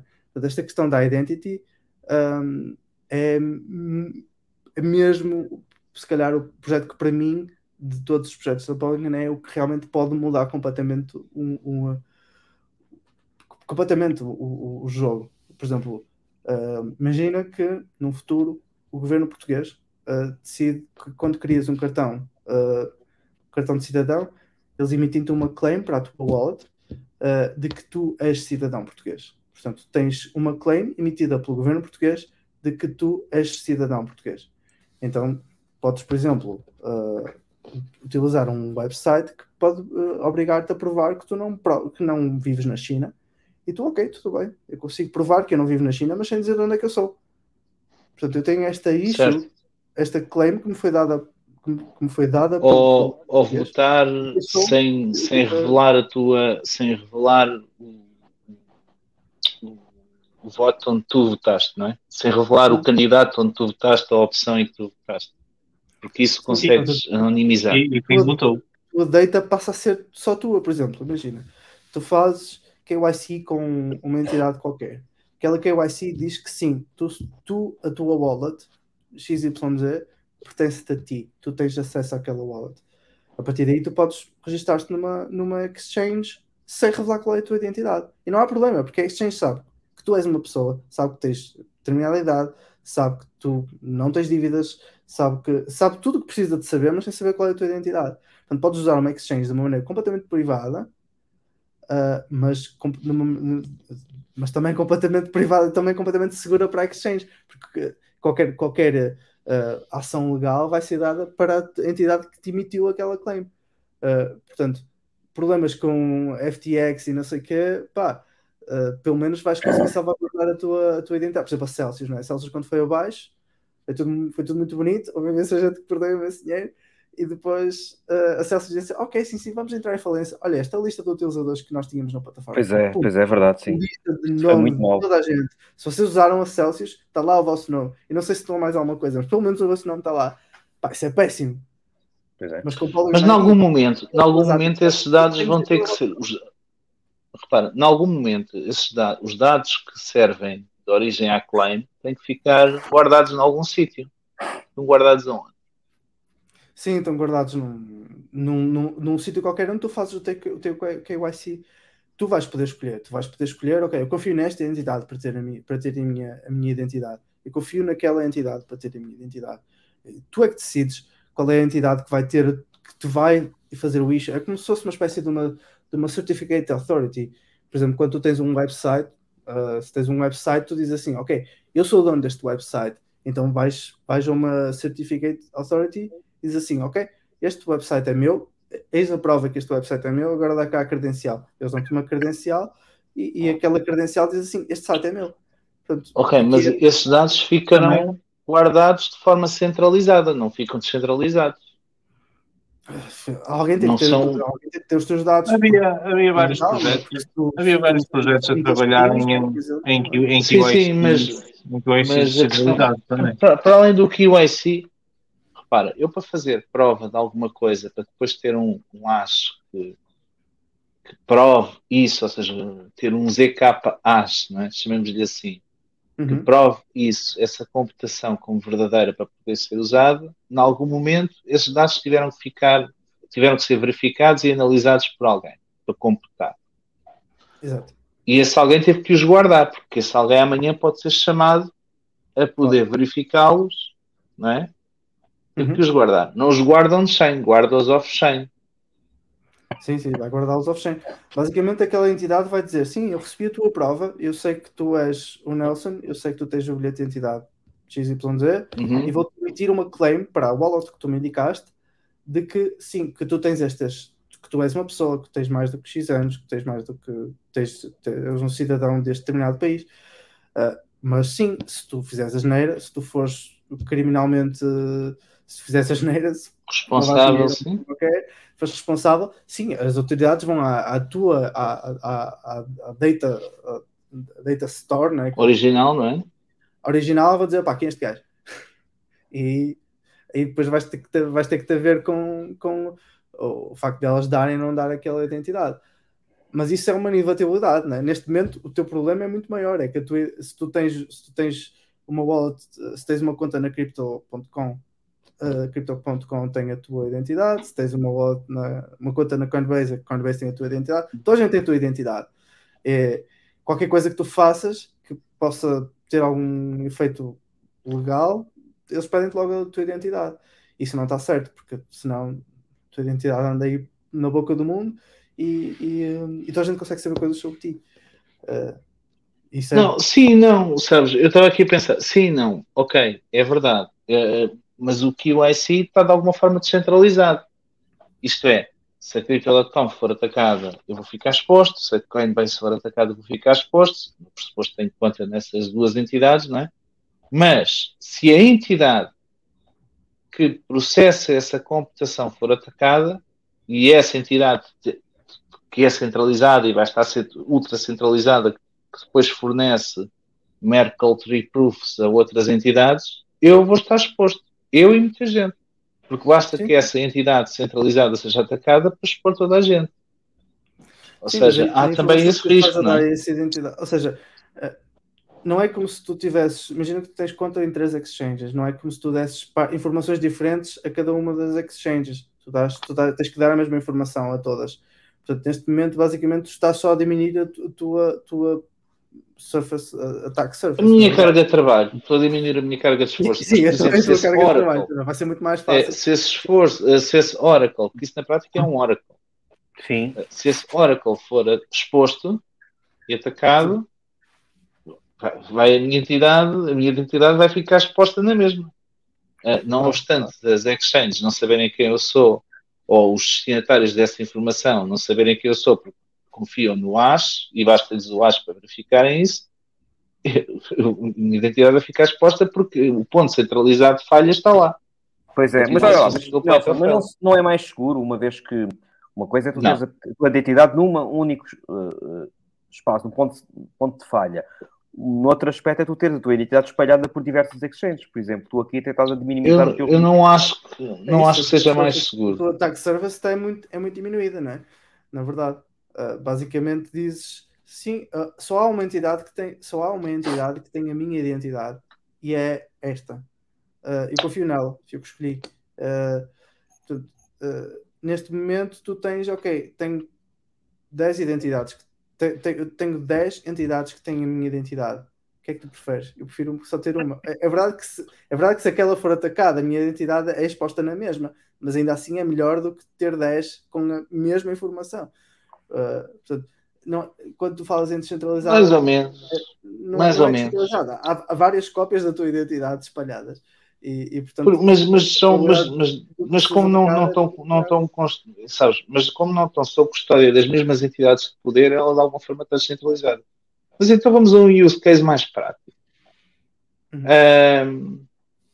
Estavas há bocadinho a falar da Polygon DAO, que tu, para poderes fazer parte, tens que ter X maticos na tua ah, wallet. não sei se é essa a condição, mas, mas imagina Nós vamos partir do pressuposto. E então eu faço prova de que tenho pelo menos 10 maticos na minha carteira. E Uhum. posso votar na DAO. Mas eu, no momento, imediatamente a ter feito prova, posso ter vendido as maticos. Como é que vai funcionar? Eu não faço ideia. Isso envolve a condição de tu seres membro ou não da, da, da Polygon DAO. Não faço ideia qual é a condição para isso, isso acontecer, mas diz assim: eu tenho. Deste tenho o 10 exemplo do jogo há bocadinho. Tens de ter 10 maticos para poder jogar o jogo. sim. Eu verifiquei, validei, tenho 10 prova- maticos, posso jogar o jogo. Sim, tu fazes, fazes a prova, sim, fazes a prova de que tens, tens 10 mático. Ou no momento em que tu fazes a prova, ou tens 10 mático ou não tens 10 mático. Ah, portanto, a tua prova basicamente é uma zero knowledge para fazer. Eu tenho mais do que X. Ah, Tenho mais do que X. se Mas eu, vendeste- se imediatamente a seguir, mais do que X, então não consegues fazer essa prova. vendi. vendi. Uhum. Mas a- posso usar a mesma prova ou tenho que fazer a nova prova? Tens, tens que, tens que fazer, tens que fazer uma nova É. prova. Elas- Emitir elas- novas provas. Sim. Ok. Aliás, é, é tão espetacular que tu consegues até consegues, por exemplo, emitir uma prova, recebeste uma prova de outra pessoa. Ah, imagina que tu mandas uma prova para mim, eu consigo provar ao António uma coisa que tu me disseste a mim, que tu me provaste a mim, mas sem dizer que foste tu que me provaste a mim. Imagina, imagina que o António quer saber que eu, tu és meu cliente, imagina que o António quer saber que o meu cliente tem mais do que 18 anos. Eu consigo emitir ao António uma prova de que eu recebi uma prova tua, de que eu verifiquei uma prova tua de que tu tens mais do que 18 anos. A tua identidade não, não foi revelada e não foi revelado. E eu não sei qual é a tua que idade que tu tens, e o António também não sabe quem é o meu cliente e nem sabe que idade que ele tem. O António só sabe que eu tenho um cliente que tem mais do que 18 anos. Portanto, é espetacular. Quando eu digo que isto é, é game changer, é mesmo game changer, porque a tua Uhum. identidade vai ser, vai ser uma espécie de. E neste momento que tu tens hacks em todo lado e que tens a segurança social a ser, a ser pirateada uh, e coisas que nem lembro ao diabo, uh, a ideia de que tu possas ser dono da, tua- da tua identidade e possas comprar um bilhete de avião uh, sem indicar qual é o teu nome, uh, por exemplo, é espetacular. Depois, fazes, depois vais fazer o boarding do avião e simplesmente fazes o scan com a tua wallet, a tua Polygon ID wallet e, e diz assim, eu fui eu que comprei este, este bilhete de avião com esta wallet e, e entras simplesmente e, e ninguém sabe efetivamente por exemplo, tu podes ser um, um jornalista, por exemplo uh, e seres prova, tens uma prova de que és um jornalista, de que és uma determinada pessoa mas sem, uma fonte de informação, por exemplo uh, mas sem indicar qual é, quem, quem é que tu és e, o Satoshi poderia provar que era, que era o Satoshi mas sem neste caso o Satoshi podia sempre fazer uma uma, Na assinatura. uma, uma assinatura, não é? Mas, uh, pronto, mas percebeste a ideia, não é? É sempre, Sim, sim, eu, percebi, percebi. eu consigo ser uma fonte de informação credível e anónima, por exemplo. E, e- mas e, e para quando é que achas que vão começar a sair DApps com essas funcionalidades? É, Polygon ID ainda é um bocado um, é um bocado um work in progress. Uh, Uhum. por isso que eu saiba, ainda não há, há um use case, que é o da Polygon DAO, mas acho que do ponto de vista da, da, do- da utilização para o, para o público em geral ainda vai demorar algum tempo. Eu costumo dizer que é para o próximo bull, para o próximo bull run. Uh, isto, isto vai acontecer. Se calhar, não sei, se calhar mais um, um ano ou uma coisa assim. Até veres uma coisa que seja realmente uh, imp- implementada em, em, em larga escala. Uh, por isso, yeah. Uhum. Sim, podes ir a um hotel, dormir no, dormir no hotel sem saber qual, e o hotel não sabe quem tu és. Não, é, é melhor no mo- motel. Assim, Era, era, era, era mais giro, era mais A giro. banca já está aberta, podes ir logo sempre de frente. Se pensasse É, a miúda, olhou, olhou era tu ires ao hotel, isto já acontece em Polygon ID. Ires ao hotel, dormires no hotel e não sabes qual é que era o hotel. Isto já acontece, isto já acontece em Polygon Isso é ID. é. Isso é álcool. Mas já, já é o vinho que eu parti. Mas, mas ainda assim, se vocês forem, se vocês forem developers, pá, podem brincar com isto, porque eu já, eu já andei eh, também na, na brincadeira com estas coisas. Vocês vão ao Polygon ID, vão à documentação, está tudo feito, instalam a app, a app chama-se Polygon ID, tipo, vão à Play Store, eu acho que existe para, para iOS e para Android também. Vão, instalam Essa era Polygon uma ID. pergunta nova que eu te queria fazer, era uma outra pergunta que eu te queria fazer e não tem nada a ver com isto. Vamos cortar aqui um bocadinho. Que é, e a malta que está aí no chat, que é developer e gostava de trabalhar para a Polygon, como é que a malta tem que fazer? Ah, bem, Olha, aqui o até foi ignorado Polygon.technology. que criou uma, uma DAP para votação com isto tudo, mas foi ignorado no Web Summit. Pois aí está. Pá, Não é no Web Summit. Eu falei contigo, a mulher, foste, foste, a, foste a, hum, ah, for- eu podia não estar lá, mas foste ao, ao booth da, da Polygon e, e falaste sobre isso, porque senão, tipo, pá, fala comigo. ah, ah, se, se utilizaste Polygon ID, ah, fala, fala, eh, fala comigo, pá, procura-me procura no, no Twitter, Zé, Zé, Zé Pedro ah, underscore ETH. ah, Está aqui, está aqui. ou então, yeah. Um, sim, mas desculpa lá, ti- ah, tinhas feito uma pergunta. A Ah, pergunta faz é. uma passou na Polygon, pergunta é-. A pergunta Ah, era: como- se a malta quer trabalhar no Polygon, o que é que tem que fazer? Ah, exato. Sim, se fores polygon.technology, tens, eh, tens a página da Polygon e em baixo tens as careers e tens lá uma série de posições abertas.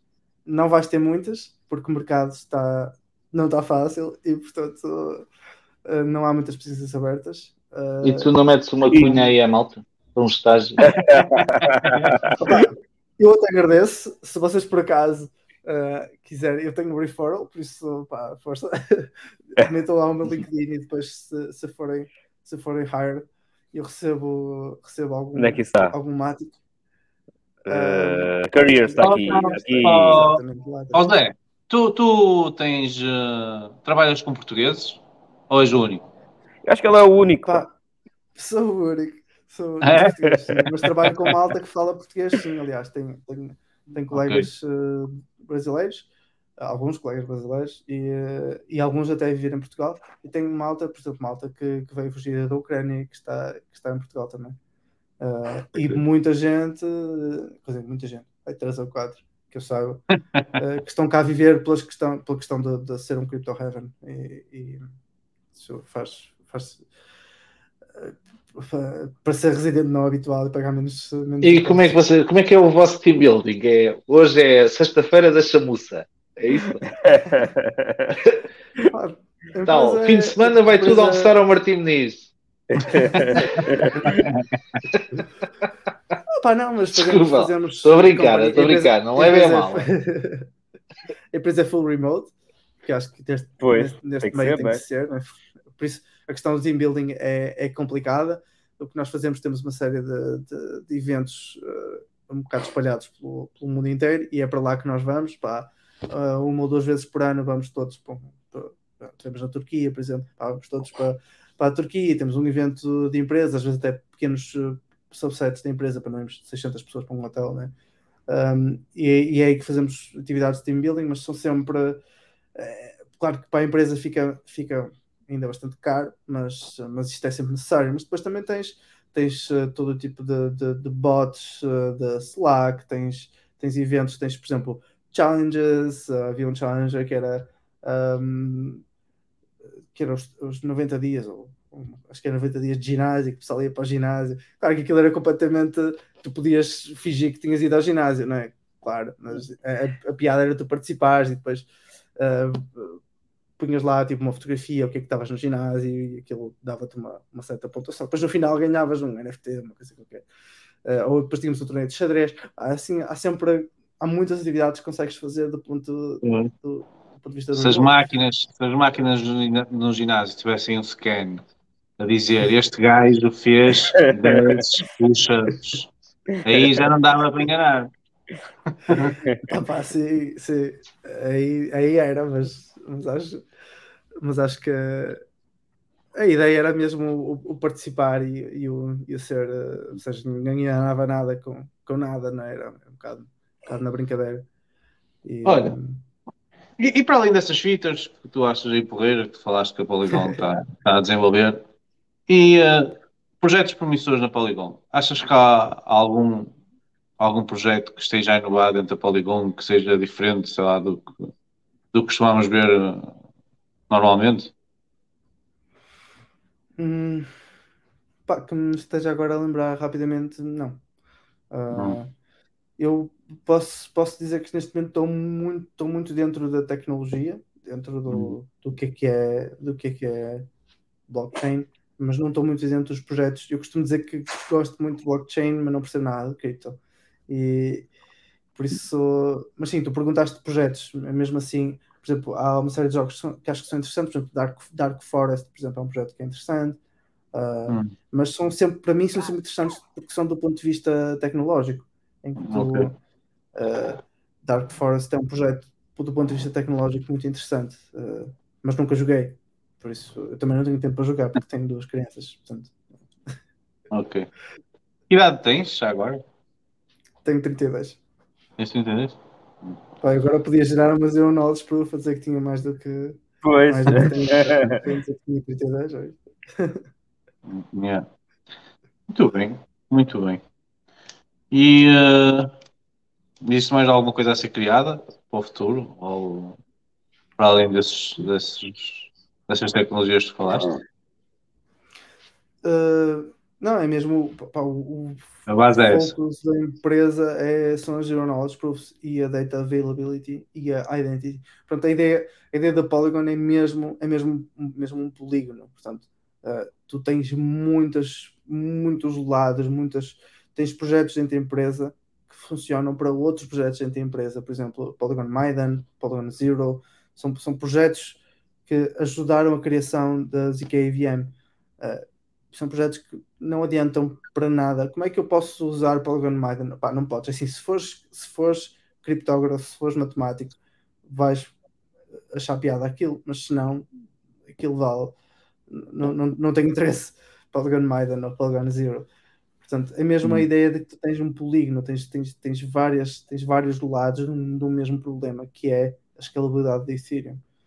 Um, acho que o único que sai mesmo fora, um bocado fora do baralho é mesmo Polygon ID, porque é um, é um, é um produto, é como, é como Supernets, não é? é um produto mesmo que a Polygon vende, uhum. vende ou, ou, é um produto que e, podes utilizar. Podes e há concorrência, há concorrência no mercado?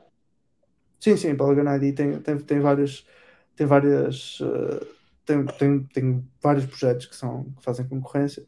Uh, não sei se vocês seguem o Jack, o antigo CEO do Twitter, uh, que fala muito sobre o Web, Web 5. Web, Web 5 está muito, ligado, está muito okay. ligada com, com, a, com a Self-Sovereign Identity e, uhum. e, e Polygon ID pertence, pertence a este subset de, de, de produtos de Self-Sovereign Identity. Mas há imensos. Uh, por exemplo, quando estava no Web Summit, vi um tipo que era, vi, um, vi uma cena que era Gataka, acho que era Gataka, que era uma wallet de identidade, por exemplo. Mas muitas delas não utilizam Zero Knowledge Proofs e é que está a grande, a grande diferença. Um, portanto, sim, a ideia de Self-Sovereign Identity já é relativamente uh, antiga. Uh, é sempre aquela ideia de que tu és dono de uma determinada wallet, que tu és uma pessoa e és dona de uma determinada wallet. Portanto, quando se pede ao Craig Wright, quando o Craig Wright diz, ah, eu é que sou Satoshi, e nós dizemos, pá, Satoshi, então força, assinei uma transação. Ele diz, ah, não tenho, que eu perdi, pá, então não é Satoshi. É, é, esta, é este, este tipo de ideia de, de self-sovereign identity já existe. Isto é fixe, porque começas a pensar, sei lá, uh, tipo, um, tens, uh, tens uh, imensos projetos, imensos conceitos uh, no, no blockchain e cripto que já existem há imenso tempo, só que simplesmente parece que só agora é que se descobriram. Por exemplo, NFT o NFT já existe desde, desde que desde que comecei, sabe? Já, Bitcoin, é? Bitcoin já existia NFT. A ideia de color tokens já era, tokens, é verdade. Uhum. Os color tokens já eram, ideia, já, era um, já era um conceito de NFT, já existia. Agora, não tinha aquele boom que teve agora há, há, há uns meses atrás. E, e o conceito de ICO também, pá, já houve, Ethereum foi financiado como ICO, mas subitamente parece que a gente se tinha lembrado que ICO existia, então era só, era só shitcoins com, com ICOs aí em 2018 ou 2017. Aqui. Isso Uhum. acho que e a questão da identity, se calhar é isso. Se calhar no próximo Bull Run, toda a gente vai falar da identity. um, e na verdade é um conceito que já existe desde, desde Satoshi. O próprio conceito de criptomoedas já existe antes de, nascer Bitcoin, não é? Já existia Sim, claro. Sim, sim. A, a ideia de proof of work já existia antes de aparecer Bitcoin, já existia para, para, mail, para mail spam, para evitar Uhum. spam no e-mail. Portanto, eh, este tipo de, o que é que o Satoshi fez? Ele basicamente pegou numa imensa tecnologia que já existia na altura e pô-la tudo junto para criar um, um peer-to-peer cash. É verdade, Ah, ele juntou, pegou nas, nos ingredientes e fez uma, os um prato novo. e, e- e juntou. Portanto, Verdade. ele simplesmente foi um tipo, eh, obviamente, um tipo, ou, ou um- uma equipa de, de- de- pessoas extremamente inteligentes eh, que, que, que, que pegaram o conhecimento que já existia na altura, criaram o, o- a Bitcoin. Portanto, já existia Szabo, o Szabo já, já tinha feito uma criptomoeda eh, antes, antes da Bitcoin. Por isso, às vezes, às vezes fico sempre com esta ideia de que quando se fala grande, next big thing na, na, na- no mundo do blockchain, que, que, que é uma coisa nova, não, não é uma coisa nova, já existe. Uh, já existe as social networks. Uh, quando apareceu a Lens Protocol. Ah, ok, estavas a perguntar de um projeto fixe em, em Lens, Polygon. Não, Lens. Lens, Lens Protocol. Lens Protocol, por exemplo, que é, que é, uma, que é uma rede social. Uh, pá, espetacular, é um, é um- é um projeto espetacular, mas já existia Steam, já existia. São ferramentas para redes sociais, não é? Desde 2016, ou uma coisa qualquer. Isso, yeah. A Steam, a Steam morreu quando foi, quando foi o- a questão do, do Justin Sun e Justin como Sun, sim, sim, né? aquilo depois parou-se, criou-se a Wave, não é? Ah, Sim, sim, eu acho, eu acho que os vários blockchains que foram criados pelo, pelo Dan Larimer, uh, que foi o Block, uh, como é que se chamava aquela, aquela exchange? Uh, Block Trade, é, Block Trade, e depois a Steam, e depois a EOS. Acho que são projetos que são muito, muito interessantes. Eu acho que ainda hoje acho. E BitShares também, não foi? Exatamente, shares. Estamos sempre a Block Trade. sempre a exchange era uma exchange uh, peer, uh, descentralizada, peer-to-peer, na Era, era, uma, era, uma, era, uma, era uma DEX. Foi a primeira? Antes, antes de ser a grande cena das DEX, já existia a BitShares. Só, o, só que o grande problema, o grande problema da BitShares não é? era o problema de todas as DEX que existiam no momento e muitas eram baseadas porque a BitShares permitia que tu pudesses construir a partir dela, não é? Forcar. Uhum. Ah, o grande problema eh, era a função através de mates, não é? Tu podias ficar ali uma hora, duas horas, três horas à espera que a tua ordem ah, fizesse mates Sim, com a sim, de alguém. É, por isso é que Isso pessoas, liquidez, Sistema de booking. de- Era sim. as pools de liquidez É, que order book. vieram Order é que book, vieram inovar e, e trazer adoção ao uso das DEX, porque agora fazes um trade porque ah, tem liquidez numa pool que te permite o, o fazer. não é? Antes Sim. era mais complicado, dependia sempre de alguém. E, e- Steam tinha, Steam tinha o problema dos, dos bots, precisamente, por, olha, precisamente o problema que poderia, poderia ser resolvido com a Identity, né?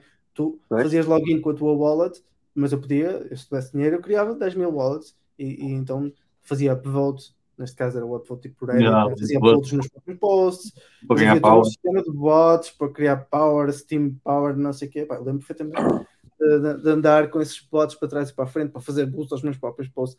No fundo é tudo inorgânico. eh, no fundo ias ver um post que podia ser muito, tinha muita influência, mas na verdade não, era a pessoa que estava ali a pagar os bots para fazer upvote àquele, àquele post. Exato, completamente exatamente. inorgânico. Era o problema do Steam. E o problema do EOS eh, era, era a questão da descentralização. Eu ainda hoje ainda não percebi muito bem qual é o problema do EOS. Eu acho que o EOS é um excelente blockchain.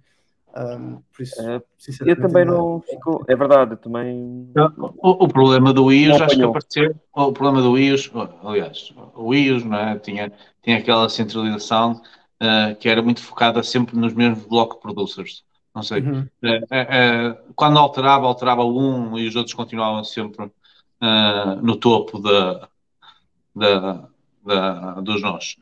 Que era o que faziam, criavam blocos e validavam. Mas o problema de iOS acho que apareceu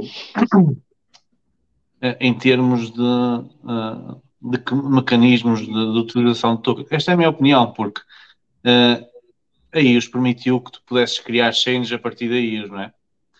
Uh, e o que aconteceu? Uh, não havia, não, fazia, não precisavas de ir para criar chains, basicamente. Tu ficavas com uma chain independente e o que aconteceu é que as chains começavam a ser criadas.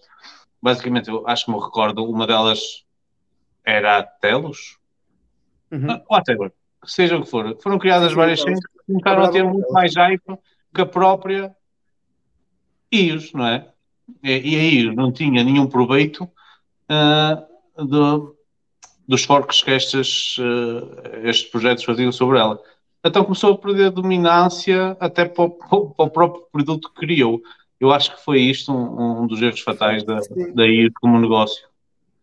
Sim, um dos problemas, é, é, acho que sim, porque, o, o, o que estavas a falar inicialmente de, dos, dos block producers, o que acontecia era, imagina, tu quando tinhas um token, tinhas direito a 30 votos. Um, se tivesses um token, tinhas 30 votos. Se tinhas uh, dois tokens, uh, tinhas direito a 60 votos. Era uma coisa assim. Uh, isso basicamente, o mecanismo estava feito de, de, maneira que fosse bastante proveitoso os block producers votarem uns nos outros.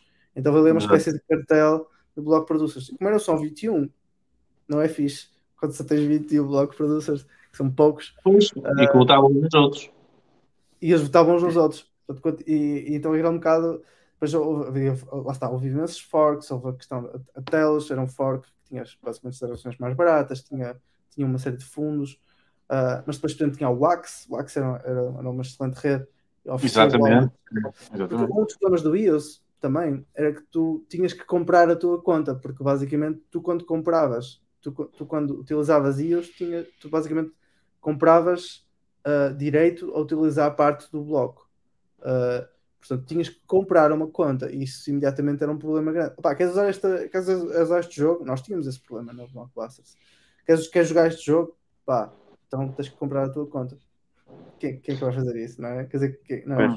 era um bocado, era um bocado o, o tu, tu, tu, queres o free to play, não é?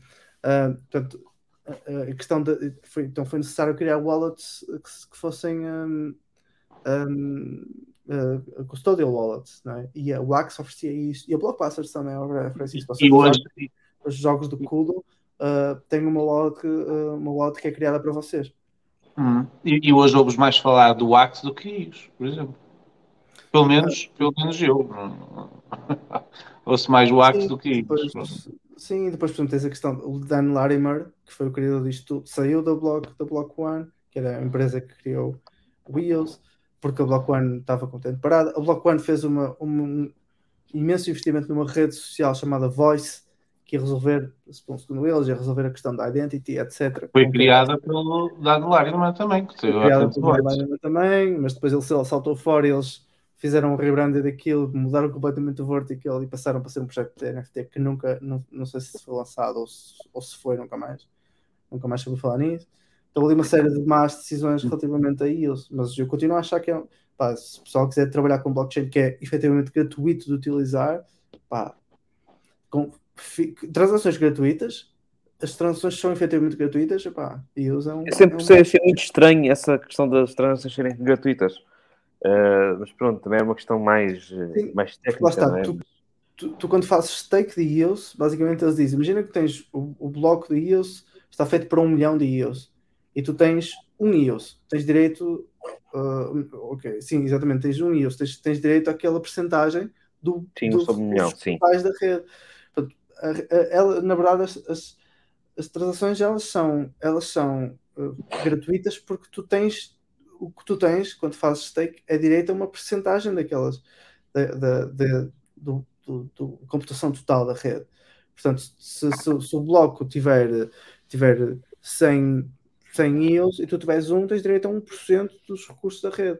Uh, portanto, é por isso que elas são gratuitas. Elas não são gratuitas, quer dizer, elas são gratuitas. Tu tens é que ter aquele stake feito. Uh, Já percebi. Por isso é que elas, na verdade, isso, um dos problemas do Steam era, por exemplo, em alturas em que os blocos estavam mais cheios, uh, tu poderias não conseguir fazer posts porque não tinhas, não tinhas stake suficiente. Ou esperavas, ou fazias mais stake de EOS, de, desculpa, de Steam. E aqui o conceito é basicamente o mesmo. Um, para a Steam também tinhas que comprar as tuas contas também.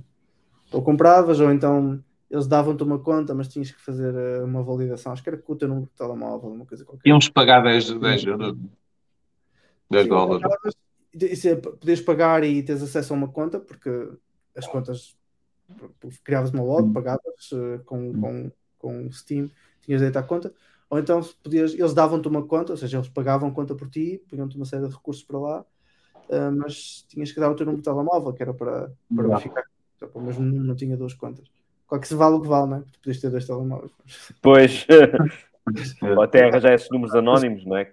Mas com Steam tudo se fazia, pá. Querias que se eu tivesse Steam suficiente, comprava, fazia mil contas e, e usava-as para, para fazer a follow à minha própria conta para depois dizer que tinha, muitos- tinha mil followers. Mas é engraçado, é muito engraçado ver como é?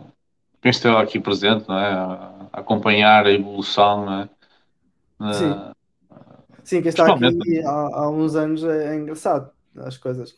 E, e quem está há mais tempo ainda mais. Opá, coisas no passado muito engraçadas. Claro. Quando, quando, quando, Satoshi, quando alguém foi para o, para o Bitcoin Talk e dizer, "Epá, encontrei aqui um bug, houve um tipo que criou 38 bilhões de Bitcoin. The inflation Ah, bug, O né? que, é que, o que é que aconteceu aqui? E aquilo era um bug. Epá, e o Satoshi foi na altura corrigir aquilo rapidamente. Aquilo era um problema de overflow, ah, de in- integer overflow. Foi corrigir aquilo rapidamente. Pá, olha, vou aqui.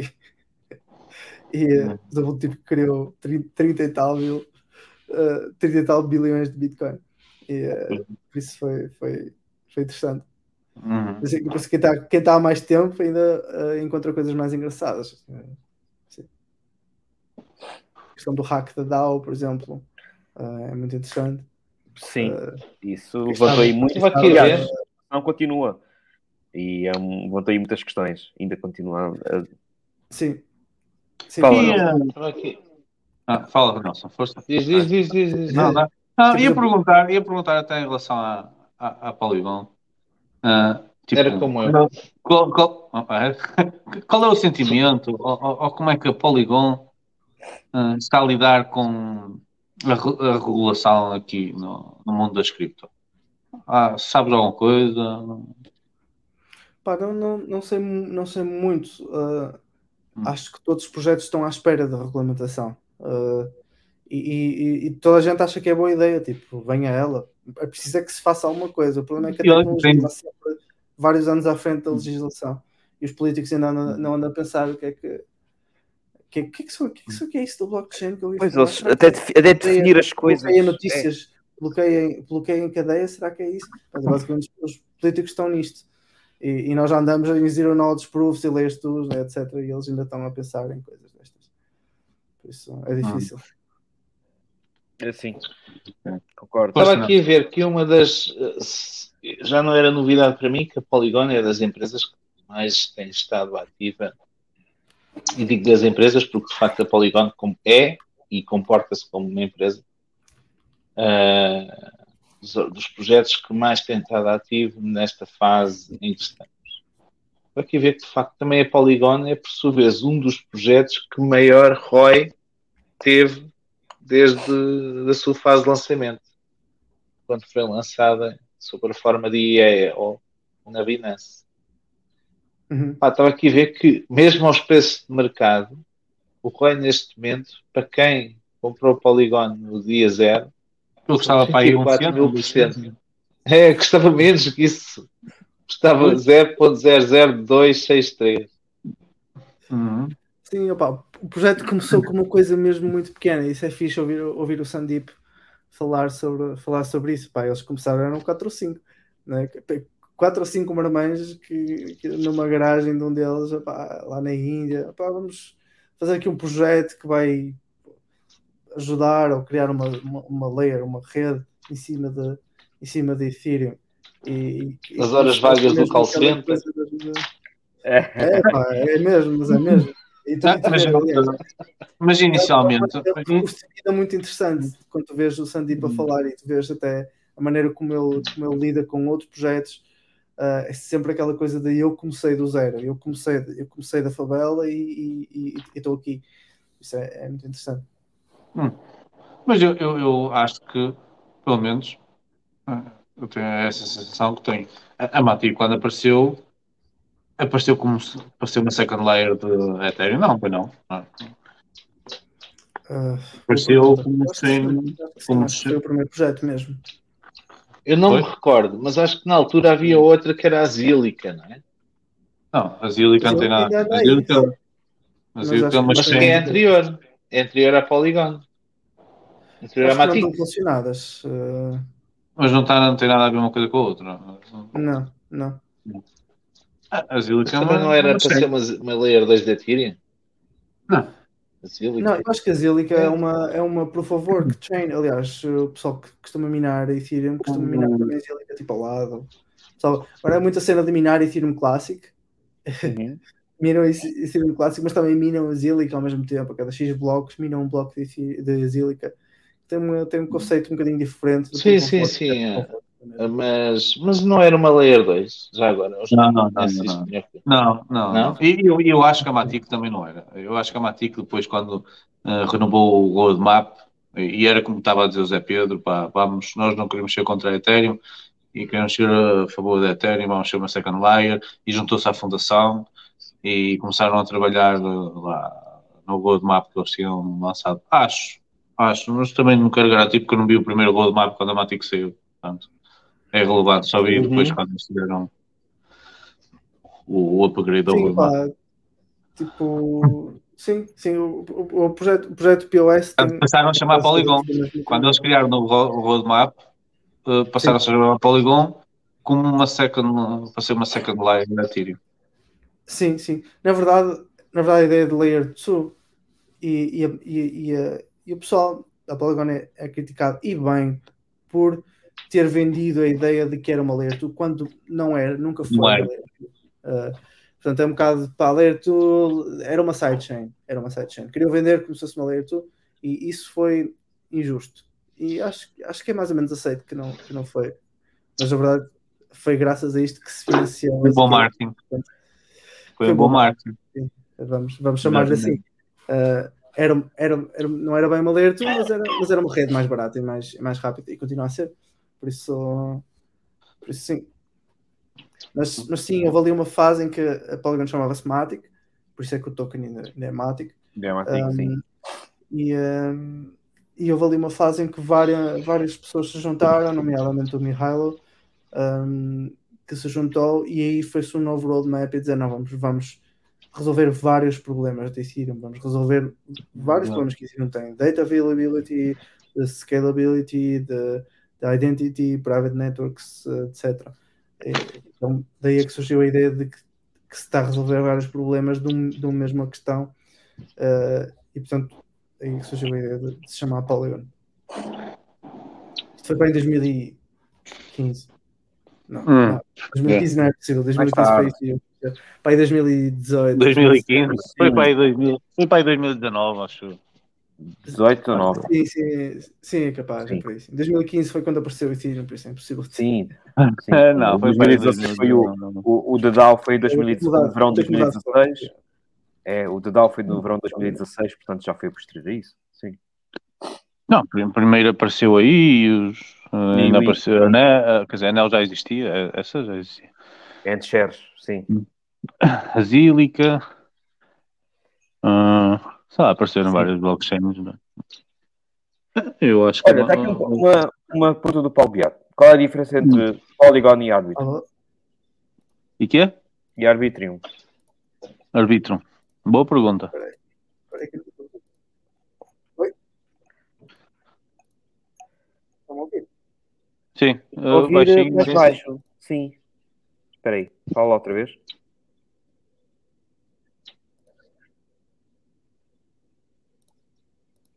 Estou? Ops, Pronto. Olha. O, Bi- o Paulo Beato, o Paulo Beato já travou o moço. tudo, Paulo.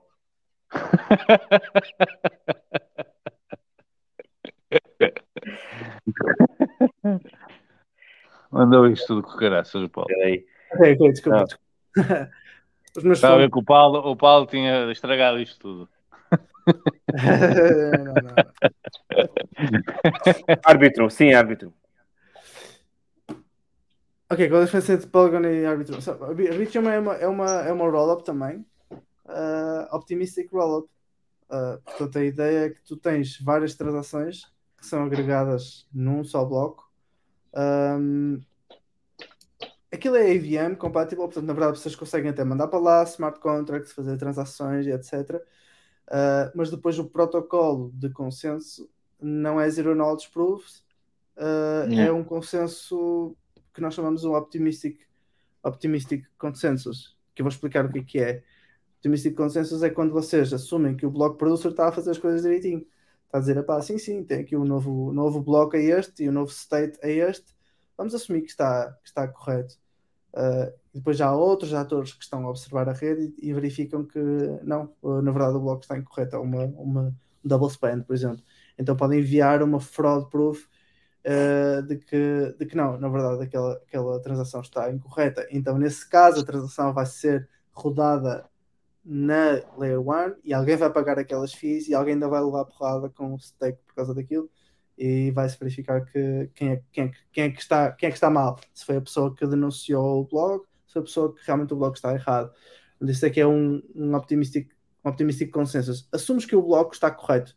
Um, é, pronto, Nightfall, Polygon Nightfall é assim que funciona também. Assumes que o bloco está, está correto e se alguém tiver alguma coisa contra, por favor, diga. Tenho uma semana para, para avisar que, que o bloco está incorreto. Mas, mas a Arbitrum, Arbitrum acaba por ser um concorrente de Polygon? Sim, sim, sim, sim. Uh, sim, principalmente das AKVM, sim. Uh, Arbitrum, uh, Optimism, uh, são se calhar as, as, as, as roll-ups que fazem, que fazem alguma sombra. Um, neste momento fazem alguma sombra porque já estão em produção, enquanto as AKVM ainda não. Mas vai estar. Uh, e na verdade, que é, que é, eu não sei o que é que vocês preferem. Vocês preferem um protocolo uh, optimistic que tem que esperar uma semana para fazer o withdrawal das vossas tokens e, yeah. e, é, e, é, e é segura através de um, de um, um incentivo económico ou preferem uma coisa que é verificável matematicamente? Eu, eu, tenho a minha resposta. Tá sim, basicamente, basicamente Arbitrum e Optimism neste momento são o melhor que vocês têm. Uh, mas não é o melhor que vocês vão ter nos próximos meses. Então. É o ZKVM. Isso vai ah, ser, okay. vai ser, é, vai ser o melhor. Ele está a vender. Estou, estou mesmo a vender porque acho que. Tipo, está a vender agora. Aproveita, aproveita. Sim, agora o pessoal, o pessoal pergunta: pá, isto da ZKVM quando aparecer, quando em mainnet, será que isto vai, vai o preço do Matic vai subir? Epá, no meu entender, pouco provável, porque na verdade não muda, não muda nada. Vá, faz com que as transações sejam mais baratas. Pois, vai lá uma notícia mais otimista de preço, de preço realmente depois do, da TA que tivemos. Hoje, um bocadinho Epá, mais, mais animados. eu percebo zero, zero, de, zero de cripto. A minha lógica é assim: é, o number go up.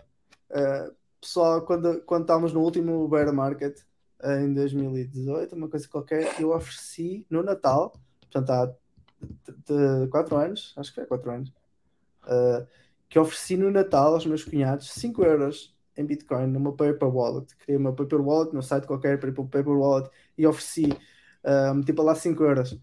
E, e na altura uh, Bitcoin estava a 3 mil euros. Então a gente dizia: Não, Bitcoin vai para zero, Bitcoin vai, vai cair, Bitcoin nunca vai dar em nada. Isto qualquer dia entra em governo e acaba com isto tudo.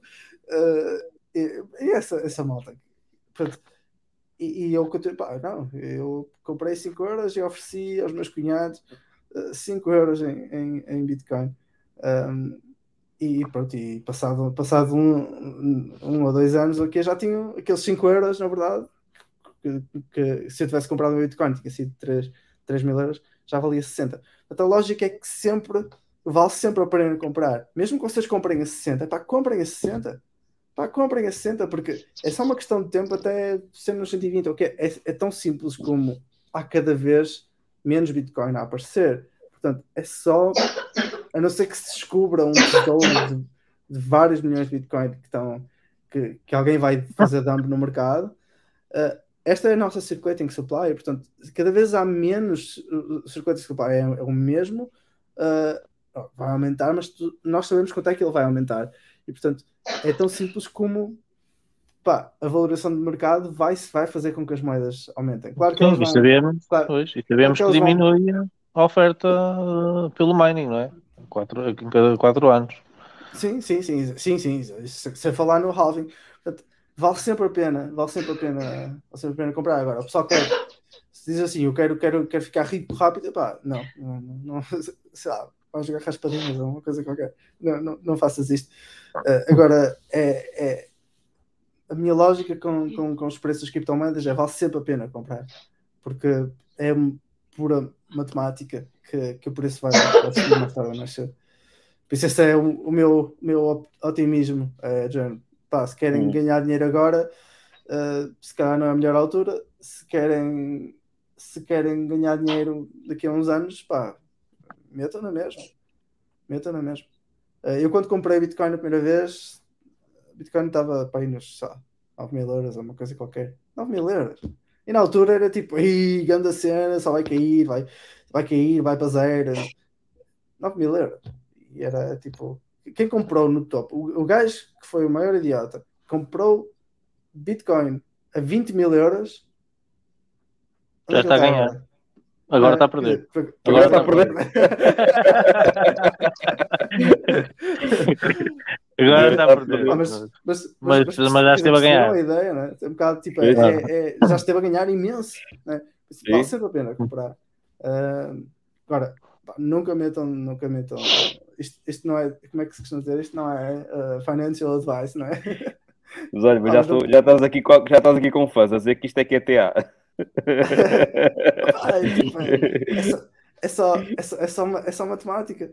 Ah, a, minha lógica, a minha lógica é sempre essa, vale, sempre, vale sempre a pena. Ah, vale sempre a pena investir ah, em, em, ah, em, em coisas que só têm um caminho, que é, que é parecido. Number go up. Mas yeah, não, é, não é financial advice, é só, é só, é só E, postura com- com as E. Polygon, é para cima? Pá, acho que sim. Uh, também, a, a- a lógica é, é mais ou menos a mesma. É mais ou menos a, a mesma. Eu até, mesmo as shitcoins, opá, eu volto e meia encontro. Há uns dias vi uma que era a cena do. Como é que era? O The, the Dev. uh, como é que se chamava a moeda? Uh, Chamava-se uh, DBI, Don't, don't Buy Inu. Inu. Eu, epá, isto é grande- isto é grande comprar. Isto é grande shitcoin. Vou, vou comprar 5 euros disto só para ver, só para ver, só para ver isto a zero. A ir até zero. Pá, o que é- que é que é 5 euros? 5 euros vocês jogam duas vezes no Euromilhões, que nunca vos vai sair. Nunca vai sair Euromilhões. Entre isso e metem 5 euros numa raspadinha, numa, numa raspadinha, ou então metem numa shitcoin qualquer, que até vai daí numa realidade alternativa. E é tipo, parece tipo Shiba Inu. Pá, o que, É. que é que vocês perdem, não é? Eu, eu, eu com as shitcoins é sempre isso. Em vez de jogar raspadinhas, meto 2,5€ numa shitcoin. O que, que, que é que vai acontecer? Elon Musk faz um tweet, pronto. Sim, eu, vou, eu vou perder aqueles 2,5€ na mesma. Se jogar no Euro Milhões, vou perder os, os 2,5€. Portanto, divirto-me muito mais a ver moedas a sair e a descer, a cair e, e, e irem a zero do que, do que num, num, num número que nunca me vai sair, não é? Por isso, já. Não falo mal das raspadinhas. Ah, raspadinhas é fixe, não tinha ganhado. Já o negócio. Ele não está aí, ah, ele não está aí, ele está. Esperando. Raspadinha é fixe, raspadinha é fixe. Aliás, vocês querem uma prenda de Natal engraçada e não têm aí. dinheiro. Uh, epá, compra raspadinhas para, para a família. A sério, tipo, tive uma vez um primo que fez isso. Olha, Pá, a das raspadinhas eu eh, já vi isso, há pessoas que até fazem isso. Mas eu por acaso fiquei a gostar dessa do Paper Wallet, do Bitcoin. Que era uma coisa que havia, via muito na altura, já há uns anos atrás. Mas acaba por ser até uma prenda engraçada. Agora que está, estamos em, em, em bear market, não é? Eh, para, na perspectiva de, vá, fazer uma surpresa daqui a um ano. Não sei como o próximo ano seja ainda pior, mas vá. Vamos acreditar que, que, vá, que vá subir mas pode até ser uma. E isso, e esses valores, 5 euros, 10 euros. Sim, quer dizer, no fundo é dei uma prenda de 100 euros aos meus cunhados, né? Eu achava É. que tinha dado uma prenda de 5, mas na verdade dei 100. Claro que eles não. Quer dizer, não sei se venderam, se calhar venderam. Uh, mas é um bocado, pá, yeah, metam 5 euros numa paper wallet. Vocês vão a. procurem na internet, tipo Google Paper Wallet, Não. Bit- Bitcoin Paper Wallet. Uh, mas sim, são, são, são, são, são, eh, são coisas fáceis de se fazer. Não tem que ir para o shopping, tipo, enfiar-se no shopping e no trânsito. Fazem em casa, imprimem, fazem, metem num envelope todo bonitinho. Até há umas paper wallets que até para fazer um background todo bonito e não sei o quê. Claro que aquilo vem com a private key escrita, não é? Tipo, quem quiser Pois. roubar é só olhar para ali. Ah, sim. Claro que as pessoas têm que confiar em tiras. Pronto, olha, é- é- mas é assim. Também, também é preço fim, não é? Podes É fazer uma fotocópia primeiro. Yeah. Pá, a Muito bem. conversa está mesmo, está mesmo boa, olha, foi, foi mesmo, mesmo interessante. Eu penso que, não sei, já são quase 3 horas, ou são praticamente 3 horas de É, live. não, vamos, vamos terminar. Estamos com Vamos 3 terminar, horas. não é? Também temos aqui umas notícias, mas também não são assim nada assim de outros. Não, não vamos estar a falar notícias. Não.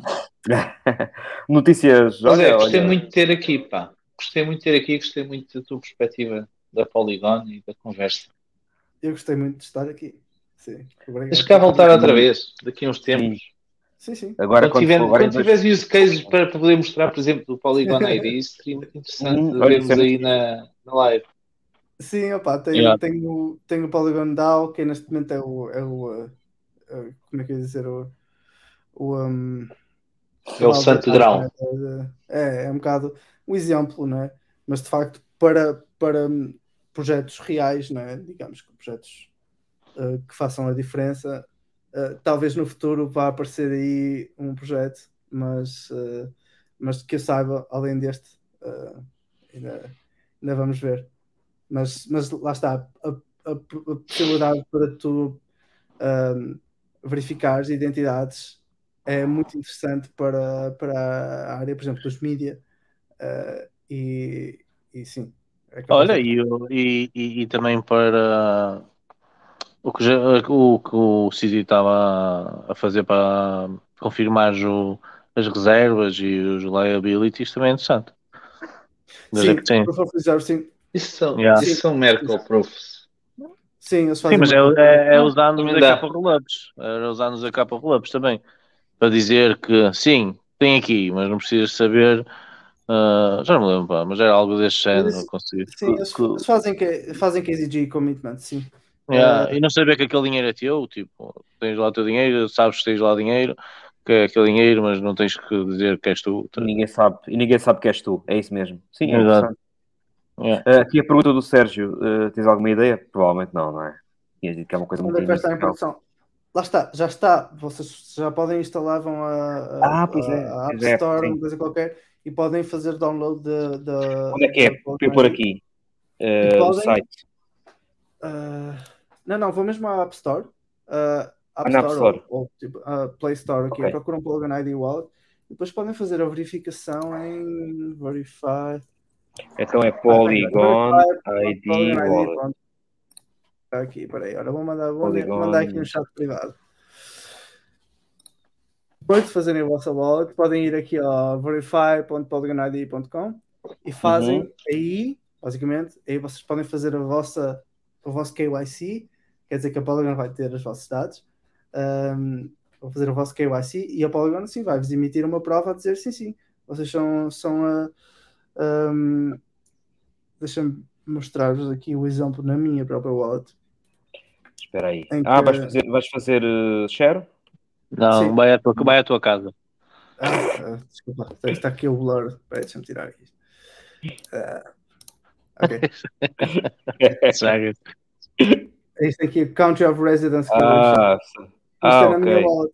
Isto, isto é o tipo de coisas que depois vocês se forem àquele Polygon verify.polygonid.com podem fazer este tipo de, de validação. Ah, E eles vão vos dar estas, estas, acho que estão 4 ou 5, dão Country of Residence, dão Proof of Personhood e dão Wage Credential. E basicamente tem. Eu também, aliás, criei aqui, estás a ver? Eu tenho aqui uma, uma prova de que vocês são meus amigos, ZP Friendship. Eu posso vos dar esta claim de que vocês Uhum. são meus amigos. E portanto, depois posso ter, por exemplo, um jogo em que só os meus amigos é que podem jogar aquele jogo. Mas sem Ok. saber quem é que está a jogar. Só os meus amigos é que podem jogar, mas eu não sei quem são. Por exemplo. Um um exemplo de. Isto foi eu que criei, né? Esta brincadeira, obviamente. Pois. Tipo, Olha, está aqui Hum. outra pergunta do Pedro. Ahm, se há alguma, alguma mais utilidade para o, para o token? Ou será apenas só para, para as FIIs? Não faço ideia. A, a- própria ideia da fee structure e, da, hum, e de como é que tu vais pagar fees e como e, e quanto, acho que ainda não é sequer claro. Tipo, Yeah. Uh, acho que não há, não, há, não, há, não há muita informação sobre isso ainda. Uh, para já vai sim, vai, ser sempre, vai sempre pagar as fees aos, aos, aos, aos vossos block producers, aos, uh, aos uh, que eles chamam os synchronizers. Uhum. E pronto, olha. Como é que é? Damos Vamos aqui ficar o, por aqui. o fecho. Fazemos É. então. Vamos lá. Vá. Malta. Oh, mas espera aí, espera aí. Tens de pôr o nosso último vídeo da, da FTX. Da FTX. É, Claro. pá, já O chega. da isso. Luna, o da Luna, não é? Olha lá, mete aí. Do é su- do do. Muito gostas tu desta merda. Do Jomatec. Hã? Não, é, é. Onde é que isso É está? um vídeo próprio, é um vídeo próprio. Ah, Espera aí, Luna. Ah, está aqui. Não, não vejo esta parte, Zé. Não, esta parte aqui não é para. Isto é. triste.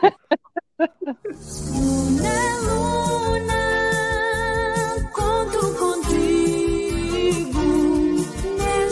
nestas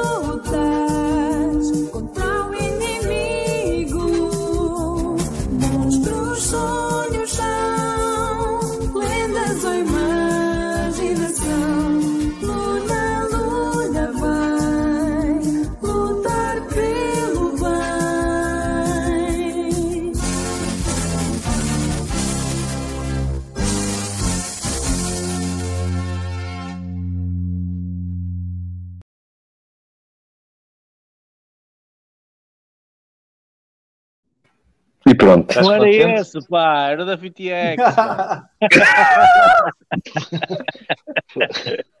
Agora, agora fica esta. Pronto, malta.